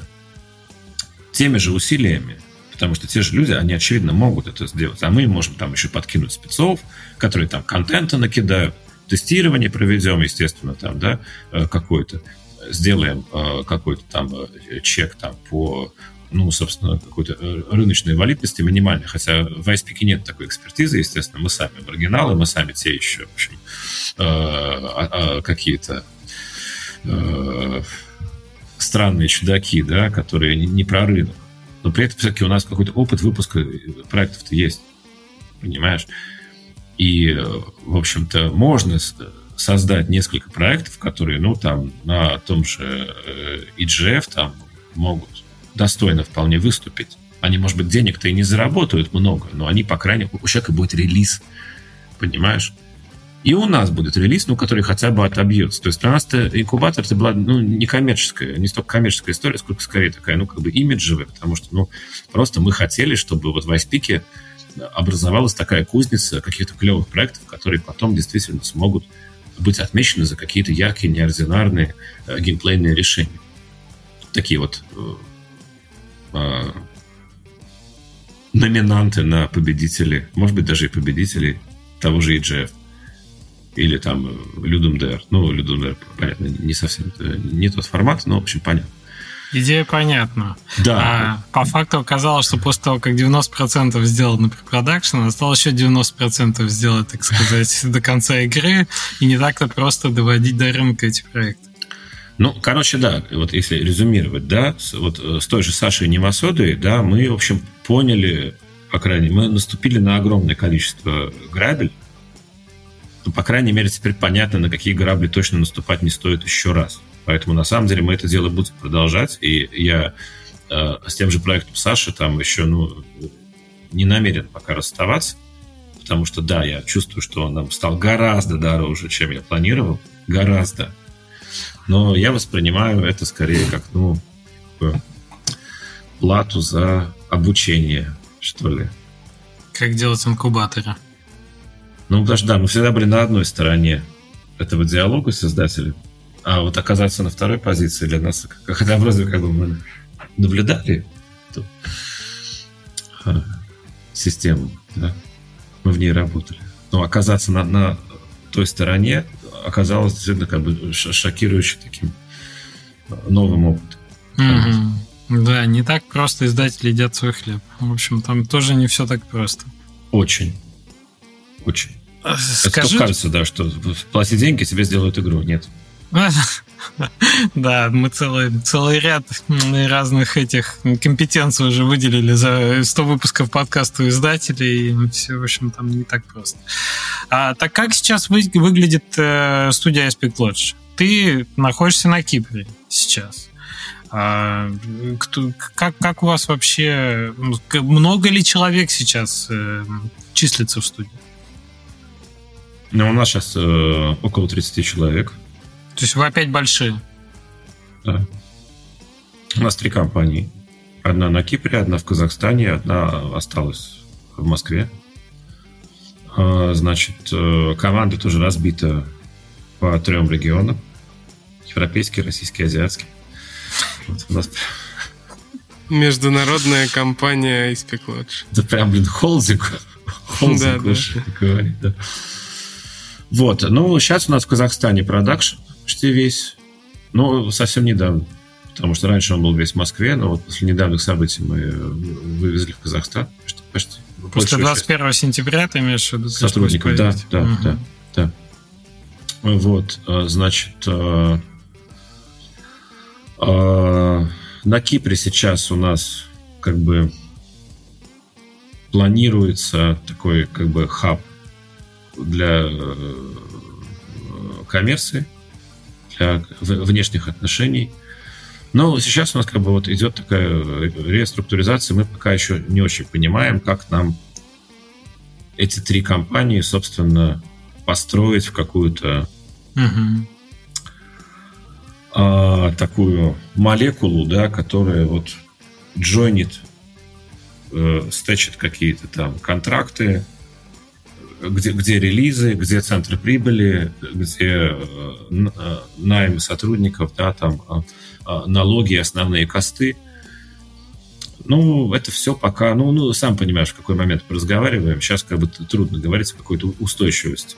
Абсолютно. Турбулентность страшно, и на самом деле то, что актуально было неделю назад, уже может быть не актуально и буквально через какое-то количество времени. Вот до сентября могли ли мы представить, да, что придется экстренно релацировать тех, кто еще могли. не релацировался? Могли, просто знаешь, это как э, действительно. Ну, для многих это было прям открытием. Пока гром не гранит, мужик не перекрестится, это Ну да, ну да. Так получается, просто я помню, что мы когда тебя приглашали на АМА-сессию на Most Place, был такой до закрытия ресурс. Спасибо тебе за то, что ты поучаствовал. Мы как раз обсуждали вот эту замечательную особенность э, Aspect Lodge как организма сжиматься и расширяться, набирать людей, отпускать людей, набирать, отпускать. А, всегда было это продиктовано какими-то новыми проектами, на которые люди набирались, правильно? Э, или прокомментировать в текущий момент, это какая стадия организма у вас? Ну, смотри, у нас висит огромный долг. Нам надо выпустить две еще части Мора. То, что мы обещали на, прости господи, Кикстартере 2014 года. Еще. И, в общем-то, мы сумели как бы придумать, как мне кажется, настолько... На самом деле, когда мы выпустили Гаруспика, мы очень были чудовищно вообще, конечно. Истощены. Измучены, истощены, да. Просто с языками на плече. Ну, и с Тани Билд у нас не очень хорошо сложились отношения, потому что, правда, ну, как бы... Э, ну, ладно, что я уже озвучивал. Вот я, я считаю, что они не, не продавали совсем. То есть, ну, они просто решили, что, ну, ладно, как бы она вот от, отбилась и, и хорош. Вот. И э, мы были на мели к тому же из-за этого. То есть, э, ну, там, ну, ну, буквально там ко мне подходили люди и говорили, что я там следил за новостями, Почему я, я даже не, не, я не получил известия о том, что ваша игра вышла? Никаких вообще это даже анонсов не было. Почему я узнаю об этом там, от друзей, а не из интернета? Да? Ну, в общем, понятно. Вообще-то там из-за этого было много сложностей. Вот. И э, э, в связи с этим нам одно время казалось, что надо просто ну, вообще забыть про Мор, что все как бы не получилось. А с другой стороны, она говорит, ребят, ну игра-то очень хорошая. Вы что? Даже странно, почему игра такая хорошая, и мы про ничего не знаем. Вот. Э, и мы решили все-таки, ну, выполнить наши обязательства. Ну, потому что, ну, это еще какая-то кармическая такая вещь. Ну, обещали, надо делать. Uh-huh. Пусть даже это, предположим, не принесет каких-то больших прибылей, но ну, нельзя оставлять за спиной э, какое-то бремя невыполненных обещаний плохо. Ну, просто, ну, абсолютно, абсолютно. всего плохо. Это же как бы и юридически, и, э, да. и репутационно. Естественно, да. И мы поняли, что надо все-таки выпустить любой ценой, пусть с опозданием огромным, но надо это сделать. И в итоге мы, в общем, нашли хороший вариант, при котором, ну, как бы, это не та же самая игра, просто как тоже там Гаруспик, но с другими диалогами, да мы решили, что каждый вот этот следующий релиз, и Бакалавра, Самозванка, это будет игра совсем вообще ну, другого типа, с другим геймплеем. У меня mm-hmm. даже была одно время, у меня была идея, одно время я подумал, что а что если там, не знаю, условно, по бакалавру снять кино, а по самозванке выпустить э, комикс. Есть, как бы, Однако. Ну, нас, настолько даже, да, то есть это как бы тоже релиз. Да, не игра, но, по крайней мере, релиз состоялся, да. Нет, все-таки мы, конечно, сделаем это в игровой форме, но э, это будет совершенно не похоже, как мы хотели, на то, чтобы на, на, на то, что мы выпустили в 2018 году. Uh-huh. И это сразу как-то сильно, э, это придало нам сил очень, потому что, ну, конечно, делать там три раза подряд в общем-то, ну, как бы одну и ту же схему э, геймплейную, да, это, конечно, тоска смерть. Вот. А тут как бы нам самим сразу стало интересно, и сейчас у нас бакалавр это такой, ну, главный такой флагманский проект, на котором 30 человек, собственно, и... Ну, там еще Франц у нас доделывается как раз вот сейчас. Но она, слушайте, уже, уже готова. Сейчас там A/B-тест, soft launch и вот ну, все эти предрелизные радости мобильного проекта. Uh-huh. Вот. Ну, на Франц уже осталось там команда, типа там 5 человек. Uh-huh. Вот. Остальные, остальные все на бакалавре. Вот. И мы этого бакалавра, конечно, хотим сделать очень хорошо. Я придумал там такую интересную какую-то квантовую модель поведения геймплейного. Вот. Ну, то есть это уже как бы игра о том, что вот меня сейчас беспокоит больше всего. О том, как вообще ум человеческий устроен. Бакалавр, он умник. И я решил сделать такую игру про парадоксы восприятия, что ли. Угу. Интересно. Вот. С да. таким рваным нелинейным временем, рваным пространством, и которое да, как-то больше отвечает. Ты видел фильм э, Вы, ребята, оба, да, что-то я. Женя, все везде и сразу. Нет, кстати, нет. Что-то знакомое. А Посмотрите. что это? Все везде и сразу. Это э, фильм, который сняли э, вот эти вот Дэниелсы, которые сделали фильм «Человек швейцарский нож» с э, Гарри Поттером. Труп. Mm-hmm. А, все, все, да, да, да, да, да, да. Вот. Ну, вы примерно можете понять такую степень какой-то... Укуренности. Да, укуренности. Вот посмотрите, называется «Все везде и сразу». А кто там ну, играет? Вот, Это же что-то прям... Не, прям вообще неизвестные актеры, там э, э китайские актеры исполняют главные роли. Вы, вы не знаете. Просто посмотрите. Там нет звезд. Вы не пожалеете ни на минуту. Okay. Вот э, понимаешь, вот на самом деле вот такие фильмы это какая-то вот, тоже такая ласточка. Вот, вот а, они отражают какой-то вот этот новый современный тип сознания вот мы говорили, да, с вами недавно о том, что сейчас нет каких-то возможностей прикрепиться к каким-то твердым формам, а все, все в процессе, да. То, что ты вот там вот, вот сейчас вот у меня Женина лицо на экране, да, вот я бы не удивился, если бы это лицо стало меняться сейчас, да, в процессе нашего разговора. Это нормально, да, то, что появляются разные совершенно э, лица, и все это Женя – ну вот это как-то уже, уже, уже не производит такого дикого впечатления. Вот. Ну, в общем, вот бакалавр, он как-то вот, вот в той же стилистике немножко будет.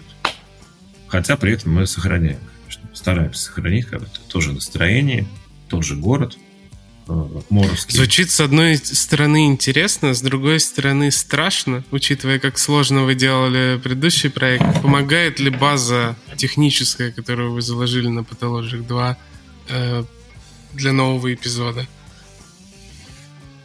Или, или приходится а. снова 30 человек с Ты нуля знаешь, да. это поднимать? Ну, ну, не с нуля, конечно. Но на самом деле мы так наивно надеялись, что о, у нас все готово, как бы э, редактор настроен, э, ассеты все есть, и мы сейчас просто вот из этого же конструктора соберем еще одну игру и сэкономим фактически там чуть ли не э, 60% кастов.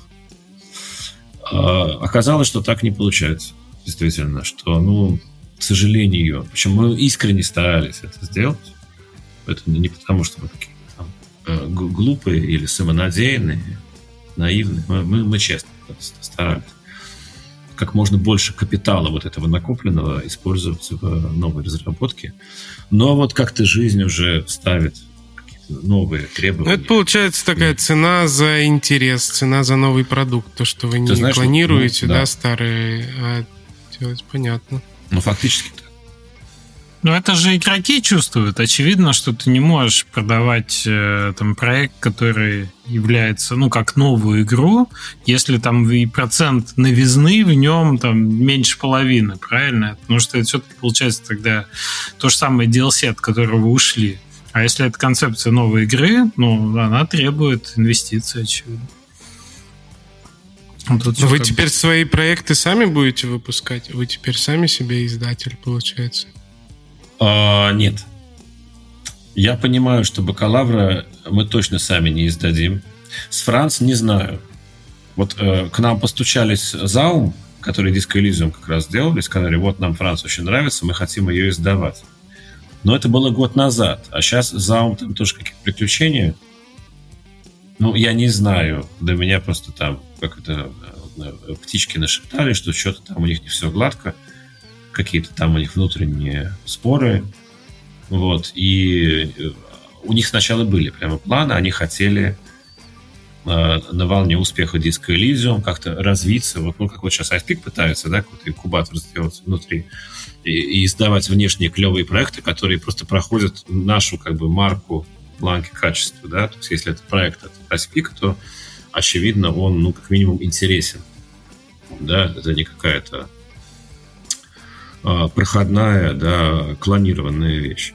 Вот так и Заум хотели, очевидно, как, ну, мне сказали ребята, там вот э, Као, Стефан, что мы хотим делать такие вот как бы клевые вещи выпускать.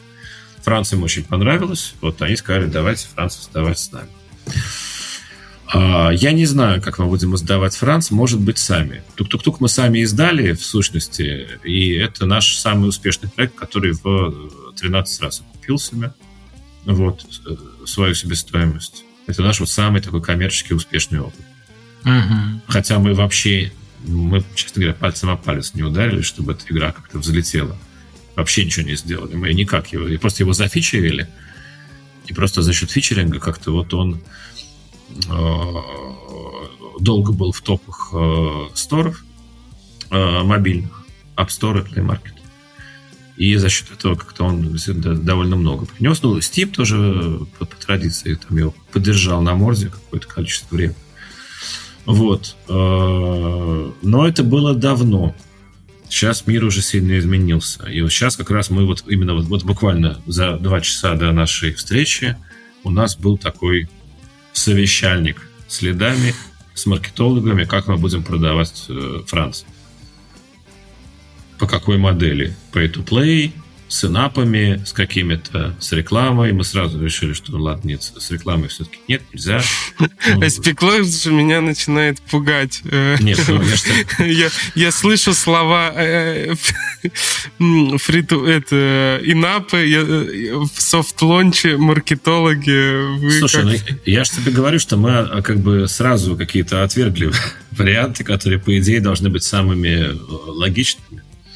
Мы сейчас как раз пытаемся что-то придумать, что-то вот странное свое, какую-то странную такую гибридную модель.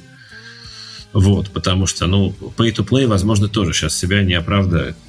Тем более, что, сами понимаете, наши игры, они все-таки очень с российского рынка отбивались сильно, потому что мы действительно как-то очень работали на э, русскоговорящей аудитории.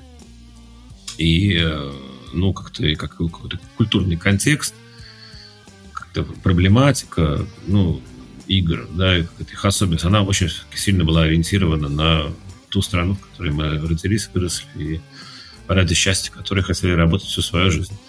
Вот. А сейчас этот рынок закрыт фактически для нас. А вот как Франц будет работать как бы на англоязычном... А еще Франц, знаете, она игра такая очень лингвистическая, она очень языковая. Там э, сценарий весь как бы построен на таких как бы словесных каких-то головоломках. Там надо вот именно язык очень чувствовать. И, ну, как бы я вижу английскую локализацию, она очень достойная, но все-таки она совсем другая. Язык все-таки он не терпит какого-то слепого копирования. Надо адаптировать довольно сильно все. И вот мы сейчас думаем. Угу. И, и какого-то решения готового пока нет у нас. Мы не знаем, как все это делать. Слушай, ты интересно затронул тему про, а, про состояние рынка российского. Потому что буквально сегодня я прочитал две новости. Первая о том, что а, поступает какая-то инициатива в, в Думу, что-то там новое регулировать, какие-то ограничения вводить на продажу или на наличие проверять игры на наличие какого-то контента. Ну, короче, будет некое, если будет регулировано, что продавать игры в России станет еще сложнее для того же там Steam, не знаю, Epic и Google. А вторая новость, по-моему, касалась... Господи. Ну, короче, какие у тебя ощущения вообще от э, российского рынка в перспективе там, ближайших лет? Никаких. Я не знаю. Вообще не знаю. Слушай, ну, правда, Леш, я сейчас могу, конечно, надуть щеки и выдать какую-то э, странную базу, но давай я буду честен, вообще никаких. Вообще ничего не понятно. Я не знаю. Угу. Ну, ну, правда. А что, что, что еще можно сказать? Я не знаю. Да, никто не знает. Никто не знает. Никто не знает. Ну, поэтому ну, и спрашиваю, понимаешь? Может быть, хоть кто-то что-то знает. Поэтому и интересно. Окей, да, действительно сыпется каждый день что-то новое, и ощущение, что легче будет, его вообще нет. Есть ощущение, что будет как-то сложнее, хуже, меньше, непонятно. Хорошо. Я чувствую, ну, я, что я могу сказать? Я чувствую, что э, нас сейчас ждет очень э, внушительный кризис в следующем году. Скорее всего, это будет где-то вот, мне кажется, что это будет весной э, 23 -го года. Вот будет похоже, что было в 2008, только еще хуже. Вот сейчас какие-то вот эти экономические процессы, да, они как бы чреваты этим страшным кризисом, как бы он вот, уже экономика беременна этим кризисом, причем он уже переношенный даже немножко, этот э, кризис. И вот сейчас он родится с жутким криком. И нам всем точно станет. Причем ну, это не только российского рынка, это всех рынков будет касаться. Вот это точно, понимаешь? И как мы все это переживем, одному Богу известно. Но то, что сейчас вот, вот реально вот какой-то идет такой шторм мощный, вот уже там громыхает, вот мы уже видим эти молнии на горизонте, уже видим эти тучи, которые собрались, но еще пока не подуло. И мы пока паруса не убираем. У тебя такое ощущение, да? Но вот сейчас оно как дунет. Угу. Вот сейчас оно как дунет, понимаешь, и вообще и все тут вообще просто вверх тормашками полетит. Угу. Вот, вот это вот к бабке не ходи. То есть mm-hmm. процентов 95, что будет именно так. А ты спрашиваешь про перспективы российского рынка. Ну вот их надо сейчас в контексте этого грядущего кризиса как-то оценивать. Но я, я не, не финансовый аналитик, понимаешь, и я не экономист. И что, что там Надо. будет, вообще одному богу известно. Mm-hmm. Когда, когда война началась, да, все, все предрекали, что а, сейчас то там и могло вполне быть так, что там уже в марте бы вообще Э, российскую экономику бы накрыло вообще каким-то ну, кошмарной сковородкой. Но вот э, гениальная Набиулина у нас, э, глава Центробанка, да, Набиулина там, Юдаева, да, по-моему, ее да, да, что-то была какая-то новость про двух этих. Ну, что вот, да, вот, да. первый этот получилось, да. Вот эти две остальные женщины гениальные, да, они вот как-то сделали так, что российская экономика еще не рухнула. Если бы на их месте был кто-то другой, возможно, сейчас уже мы бы все там э, тоже э, считали спички в коробках. Ну вот. да. Что будет? Ну, да, как, как у меня я для ДТФ давал комментарий, когда спросили, а что сейчас э, с российским геймдевом? И там цитату мою, я не хотел этого, но цитату в заголовок взяли, потому что я сказал, давайте считать, что ее сейчас вообще нет. А потом, когда пройдет вот катастрофа. Мы посмотрим и по посчитаем, кто вообще остался, в принципе. Потому что, ну, тут тоже больше-меньше, тут тяжело как-то мерить вообще. Надо смотреть что просто дальше будет. И ну да, все. мы, конечно, все в пифе за записываться не хотели бы, и голословные какие-то эти делать тоже. Предлагаю немножко более оптимистичную тему. Уж не знаю, насколько она более веселая, но она более дискуссионная, по крайней мере. Мы знаем, что игра — это медиум, а у любого медиума, который несет контент, безусловно, есть ответственность перед теми, кто его употребляет.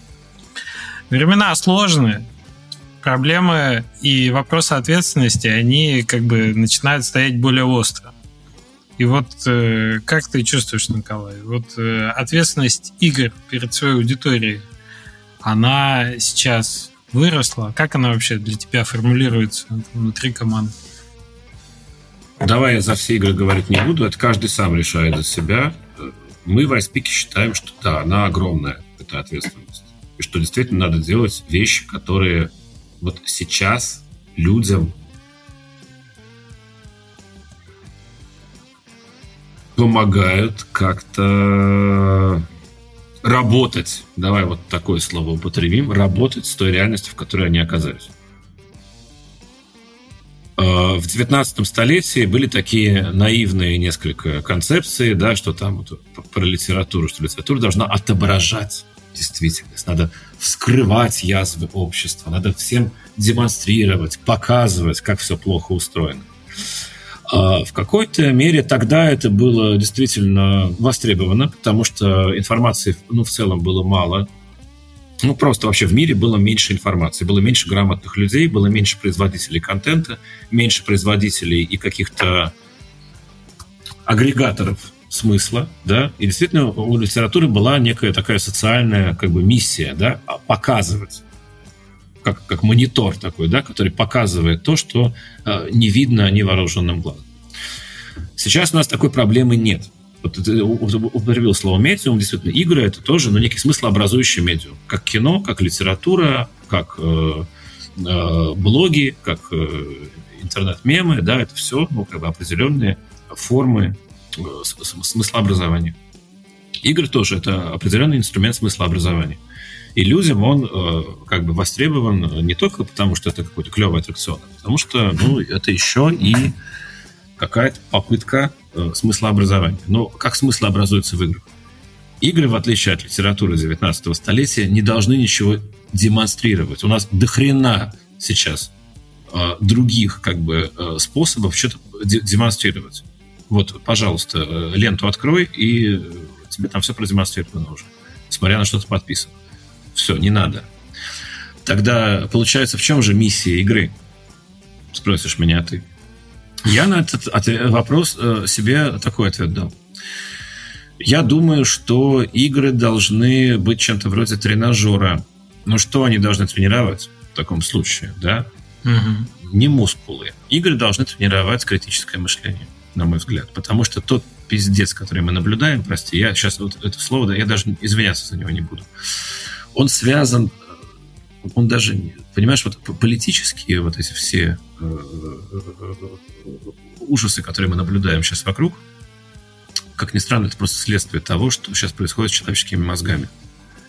Потому что вот я считаю, что эта война и вообще вот, вот, вот все то, что мы сейчас наблюдаем, это следствие того, что мозги огромной части людей оказались просто ну, банально не готовы к тому, они ну, как бы не умеют работать с информацией того типа, который сейчас э, на нас постоянно как э, излучение, понимаешь, обрушивается. И мы не можем это излучение игнорировать. Эта информация, она постоянно падает на нас. Вот как э, в шлеме ужаса у Пелевина, да, там, помнишь, вот постоянно на эту самую решетку падает поток какого-то излучения. И решетка, вот эта самая, да, она все время как бы прогоняет эту информацию, да, через вот все это устройство. А, понимаешь, и вот э, то, что умы большинства наших знакомых, ну да, я сознательно говорю слово большинства, я, конечно, не знаю там статистику у кого как, но вот, ну реально сейчас по многим семьям прошел этот жуткий раскол, что ты смотришь на своих родителей и говоришь, ребята, вы чего? Вообще, а, анализ, где логика, где, ну, Моя мама и папа превратились давно в телевизоры, да, как Земфира пел. Все, понимаешь, что-то происходит с умами человеческими. И э, есть действительно, ну, как бы люди, которые просто уже все, проиграли эту битву. Все, они уже, они, они уже сдались. Вот, ну, просто. Они уже реально принимают ту картину, которую вот сейчас вот, им транслируют. Ну, не, не важно, что, как это происходит. Не, не, не только телевизор. А есть люди, есть люди, которые там, ну, ну, действительно, как бы они честно умеют сортировать эту инфу, хотя им тоже тяжело. Им реально очень стрессово, потому что просто ну, ну невозможно обрабатывать такой поток правды и лжи вот, в, в, в, за, за единицу времени. А есть люди, у которых вот еще как-то вот не настроена вот эта вот система какой-то защиты, фильтрации, оценки, понимаешь? А вот игры это, в принципе, такой инструмент, как раз вот сейчас в Страдариуме, вот я у Олега Воскобойникова вот э, эти шесть лекций вот э, вел о том вообще, из чего игра состоит. Я специально построил курс для людей, как бы не для геймеров, для людей, которые, ну, вообще как бы не играют. И, ну, я там разобрал какие-то такие вот моменты игры, там, типа, правила, поступок, э, моделирование поведения – э, случайность, там какая-то несерьезность игры, да, вот я как бы фокусировался на каких-то таких странных аспектах игры, которые, ну, в принципе, обычно мы просто считаем некую данность, мы их не анализируем. А на самом деле это ужасно интересно, потому что, ну, игра действительно это как бы, ну, такой особенный зверек, который вот определенным образом настраивает нас на некоторый тип поведения, что ли, да. Мы в игре все время что-то делаем постоянно, принимаем все время решения в играх.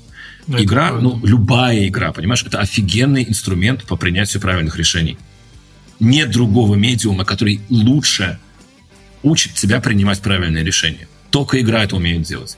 Ни литература, ни кино, ни театр не, не умеют это делать. Ну, или ну, неправильные ну, решения. Ну, нет, ну, ну да, да, да, да. Ну, я, я не говорю, что они хуже. Просто они, они немножко по другим каналам работают. А игра работает именно по этому каналу.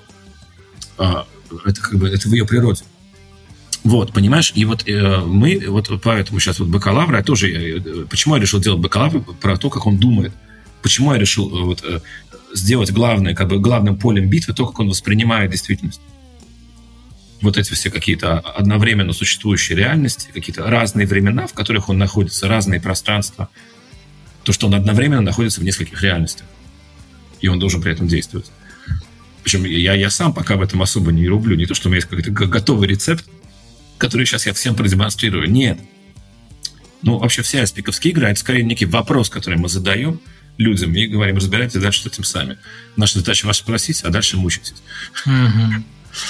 Потому что мы хотим, да, чтобы человек именно вот через какие-то вот геймплейные действия, через поступки как-то просто понял, что ну с этим надо работать как-то. Как? Не знаю. Сам, сам думай. Ну да, это социальная ответственность, если угодно. И э, я ее очень осознаю. Я хочу это делать э, совершенно как бы сознательно. То есть у меня нет такой позиции, что ой, я художник, я э, в своей башне слоновой кости сижу и буду просто творить прекрасные миры. Э, и я, я как это как эти обезьяны, да? Угу, Нет. Так нельзя.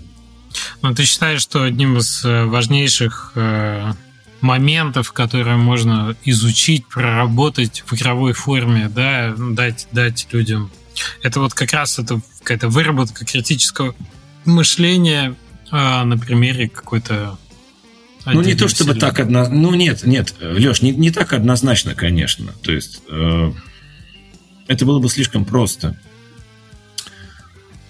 Ум, наш ум, это сложнейшая машина.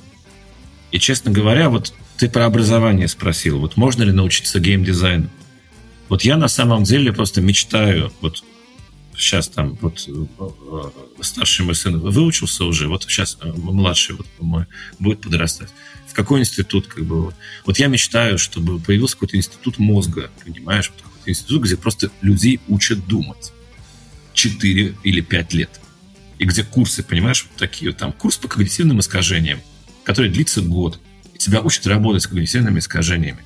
Реально. Есть просто... такое ощущение, что это должна быть вообще часть высшего образования, курс по Где? когнитивным искажениям на любой специальности. Важнее, а может быть, а химия а... там, и может и в школе даже уже, потому что кажется, вот, что вот. это главный скилл последние там два года, я не знаю, это очень критично. Женя с языка снял, а может быть среднего образования, вот именно, mm-hmm. совершенно верно, понимаешь? И да, наш ум очень сложная машина, поэтому говорить просто о том, что я хочу там в Леонтьях воспитывать навык критического мышления, ну это тут... Нет, конечно, это, это некая очень комплексная такая история, которая довольно трудно расслаивается на какие расслаивается на какие-то прямо типа вот буллеты, да, что вот критическое мышление, там, что еще там, да, анализ данных. Ну, ну, нет, конечно, не так. Это все некий такой бульон. И вот мы его варим, как бы, ну, даже не, не всегда, может быть, понимая, из каких ингредиентов он состоит, просто как бы понимаю, что вот сейчас э, нельзя есть, а вот, вот теперь уже можно.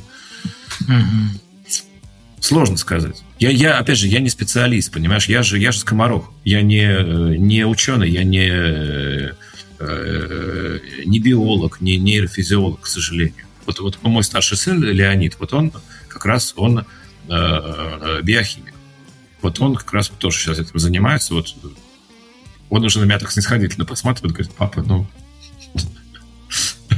может, рассказывает много интересного, что можно применить где-то как и чему учить. Мне, мне очень нравится то, о чем ты говоришь. Что у Харари, по-моему, в книге было про то, что философы — это одни из немногих людей, которые профессионально думают типа несколько часов каждый день их задача думать типа на какие-то вещи рационализировать применять разные подходы да там э, проверять эти концепции вертеть э, и так далее очень бы интересно как игра могла бы заставлять игрока делать то же самое то есть на самом деле любая игра заставляет в общем-то вот смотри. Мотивирует, а не заставляет. О, во, во, во, смотри, что, добрались, да?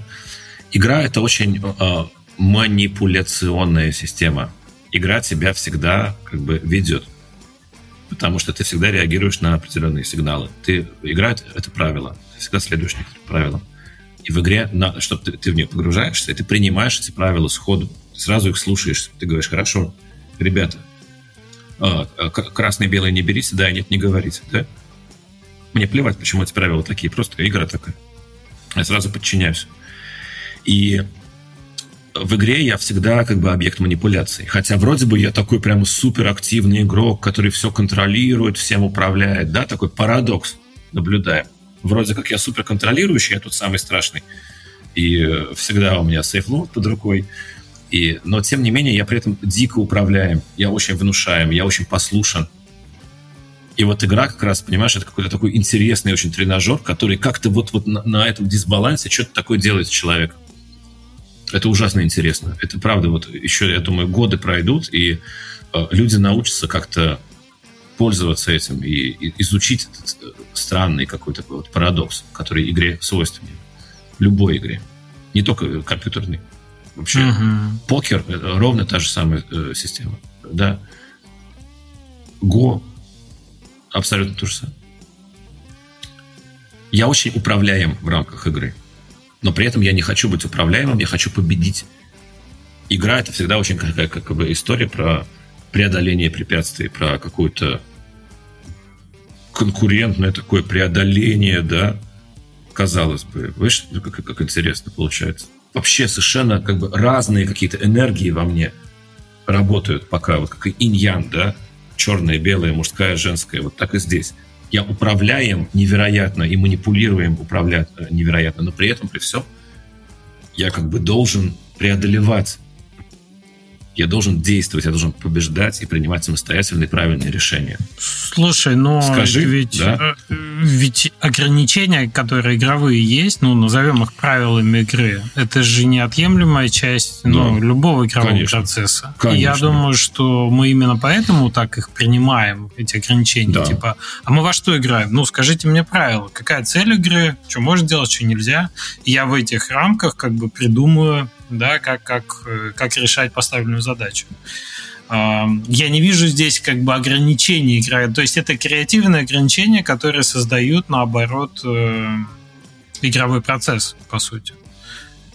Ну, то есть это же не ограничение воли. Если мы разрешим делать все, что угодно, то у нас редактор Unity получится, а не, а не игра, правильно? Там, ландшафт захотел, подвинул, физику переписал и так далее. Все верно. Слушай, я еще раз тебе говорю, если бы у меня был какой-то готовый рецепт, я уже был бы там ночью. Вот, у меня его нет. Mm-hmm. Я не знаю. И, кстати, то, что ночь, создав Майнкрафт, вдруг... Вот для меня, кстати, это очень показательно, да? То, что автор одной из самых, может быть, э, вообще великих игр нашего времени вдруг...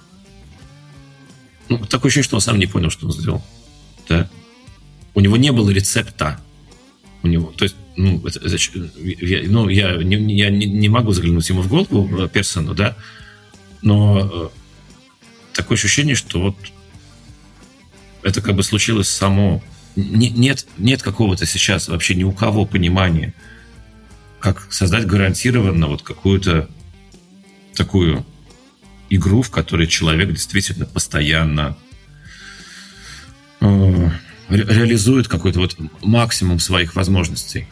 Угу. Если, если бы такой рецепт был бы, уже давно бы наш рынок был перенасыщен. Абсолютно. И показательно тот факт, что ни вторая игра ночи так свет не увидела, ни третья и так далее. То есть он их, я думаю, не релизит именно потому, что в сравнении с Майнкрафтом они не выигрывают. Нет смысла, может быть, даже их на рынок выпускать. Да, Майнкрафт это явление, безусловно, это явление. Это не что-то, что можно повторить вот так.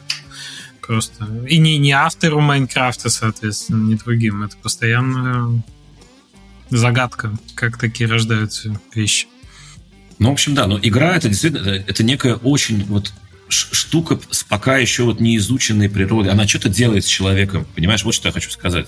Мысль-то моя очень, в общем-то, не, не сложная. Игра что-то с нами делает. Она определенным образом настраивает нашу, ну, наше поведение, наше восприятие, наше состояние. Как она это делает? И что с этим делать дальше, вот это прямо, ну, грандиозное поле для изучения. Я почему так вообще счастлив, что я этой профессией занимаюсь, потому что, ну, реально, это просто безбрежный какой-то простор для открытий, которые сейчас предстоит совершить э, на, на, на этой почве. Ты И видел, как... Не... Да. Извини, что перебью. Как не ловко перебью, обезьян, обезьянки играют через нейролинк э, в игры очень у них хорошо получается, как бананам еще за это дают. И второй момент, который меня полностью потряс, как э, нейросети, не зная правил игры, методом тыка научаются в них играть через какое-то количество итераций. И там такие решения необыкновенные этих задач, что они, ну вот, они действительно какие-то понимаешь, необычное. Даже человек так не думает. Соответственно, даже если не человек может играть в игру, типа, а машина может играть в игру, этот процесс, он э, получается не, не столько даже внутренний, связанный с психологией человека, безусловно, связан. Он даже немножко внешний. Тут есть э, много интересных вопросов, конечно. А, да, извините. Николай любит подвесить забавные. Не, вот пока, пока вы говорили, мне пришла такая мысль о том, что, ну, типа, вот вы говорите про то, что есть ограничения в игре очень большие, при этом очень большая свобода. Это же очень похоже на то состояние креативное, когда ты э, как дизайнер или как художник нужен, должен что-то создать в ограниченных условиях. То есть это как настраивается линза на какой-то вот на какой-то поток а в определенный в рамках, да, э, и за рамки ты не можешь выходить, но внутри рамок ты можешь делать все, что угодно. Как там, я не знаю, у тебя просто э, игра там, скажи кому-нибудь, нарисуй картину одними треугольниками, и он начнет как-то креативно что-то думать, они могут быть большие, маленькие, еще что-то. Начнет эту тему очень глубоко копать. Это то, что, о чем э, Николай говорит, чтобы создать тренажер, можно сделать очень ограниченные условия, чтобы обратить внимание только на что-то одно, очень маленькое. В жизни-то это невозможно, у нас очень разносторонняя жизнь, а, а в играх вот мы можем как бы это делать. Ограни... Что так же, да. Ограничения стимулируют творчество. Женя, а как ты считаешь, ответственность у игры, как у медиума, перед игроками есть? И какая она есть? Да, я не знаю, если честно. Я считаю, что у всего контента, который мы потребляем, есть ответственность как таковая. Но при этом, если говорить честно, а не популистски, как создатель контента, я... Такое ощущение, что сколько, сколько бы я ни занимался играми, вот я же не могу говорить, роль игр в, в мире такая, не знаю какая. Вот роль моих игр в, в мире, она такая, что а, да я еще как будто бы только учусь их делать. Э, вот спустя столько времени все еще исследую сам для себя этот способ э, передачи информации, способ, способ взаимодействия с чем-то.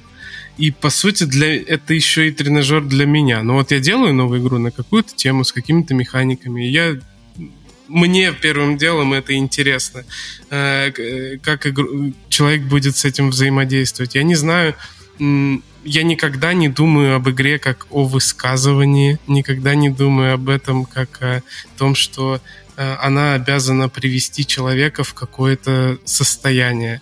То есть, наверное, я в твоем понимании, возможно, я безответственно даже отношусь к этому. Вот, ну, если, э, если честно говорить. А, не знаю, никогда не... Мне поэтому и нравится, что это интерактивная вещь, которая отражает именно то, с чем приходит игрок в игру.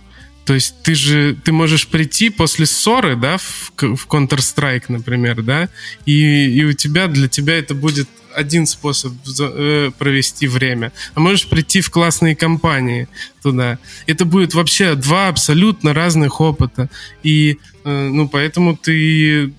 Поэтому для меня это интересно, что это, по сути, это дополняет человека, игра, если в ней есть свобода. А, ну, вот в этом ее отличие там, от фильма, книги или чего-то другого. Поэтому я не знаю, как, как нести ответственность за то, что является всего лишь дополнением к игроку и его свободе воли. Это офигенная мысль, кстати, Женя. Это очень, это очень правильно. Действительно, игра — это дополнение к игроку. Это, вот, э, это прямо вот в самое, в самое яблочко ты сказал. Совершенно верно. Поэтому, кстати, в Жене на игры можно играть, а в моей нет. Почему? Я в твою игру играл и нормально. Вот, вот мне Pathologic 2 очень зашел. Играть очень можно. Нравится. Можно ли выжить после этого? И вот в тук-тук-тук мне было играть гораздо э, сложно, а в Pathologic второй замечательно. Мне понравилось. Да, интересно, интересно. У нас беседа, конечно, получается друзья дорогие, вот а, обычно останавливают авторы э, э, подкаста, да, говорят, что нам все пора. Но, к сожалению, сейчас я просто да, рассчитывал на два часа. Я просто должен вас предупредить, что сейчас меня э, призывают неотложные государственные дела. Ну, ну вот. хоть, хоть туда призывают. Да, и через 4 минуты мне сейчас надо бежать на созвон как раз по, по Франции вот, который а, никак нельзя переносить. Николай, спасибо тебе большое, что Огромное. ты наконец-то к нам добрался. Я очень надеюсь... Вам спасибо, что позвали, ребят. Да. Во-первых, хочу сказать, что я очень радуюсь всегда э, судьбе ISP Lodge, потому что вы невер...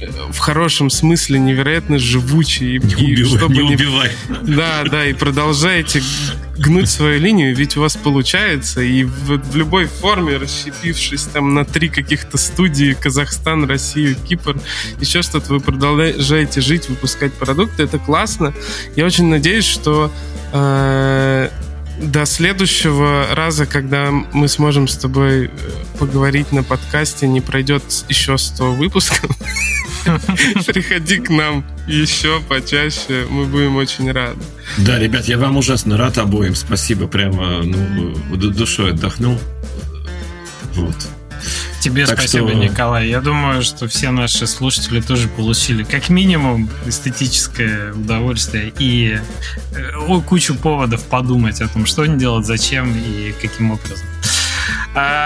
Мы говорим спасибо нашим э, звукорежиссеру Леше Нечаеву, человек, который сводит нам видео, Ваня Василенко, и призываем пользователей оставить там вопросы, комментарии и написать что-то Николай, может быть, в комментариях на YouTube и в тех площадках, где вы нас слушаете. Мы вас читаем. Спасибо большое. Очень тронуты вашими э, комментариями. И прощаемся с вами на неопределенный срок. Надеюсь, ненадолгий. Э, увидимся. Спасибо. Счастливо, ребята. Спасибо всем. Да, всем пока. Пока. пока. Удачи.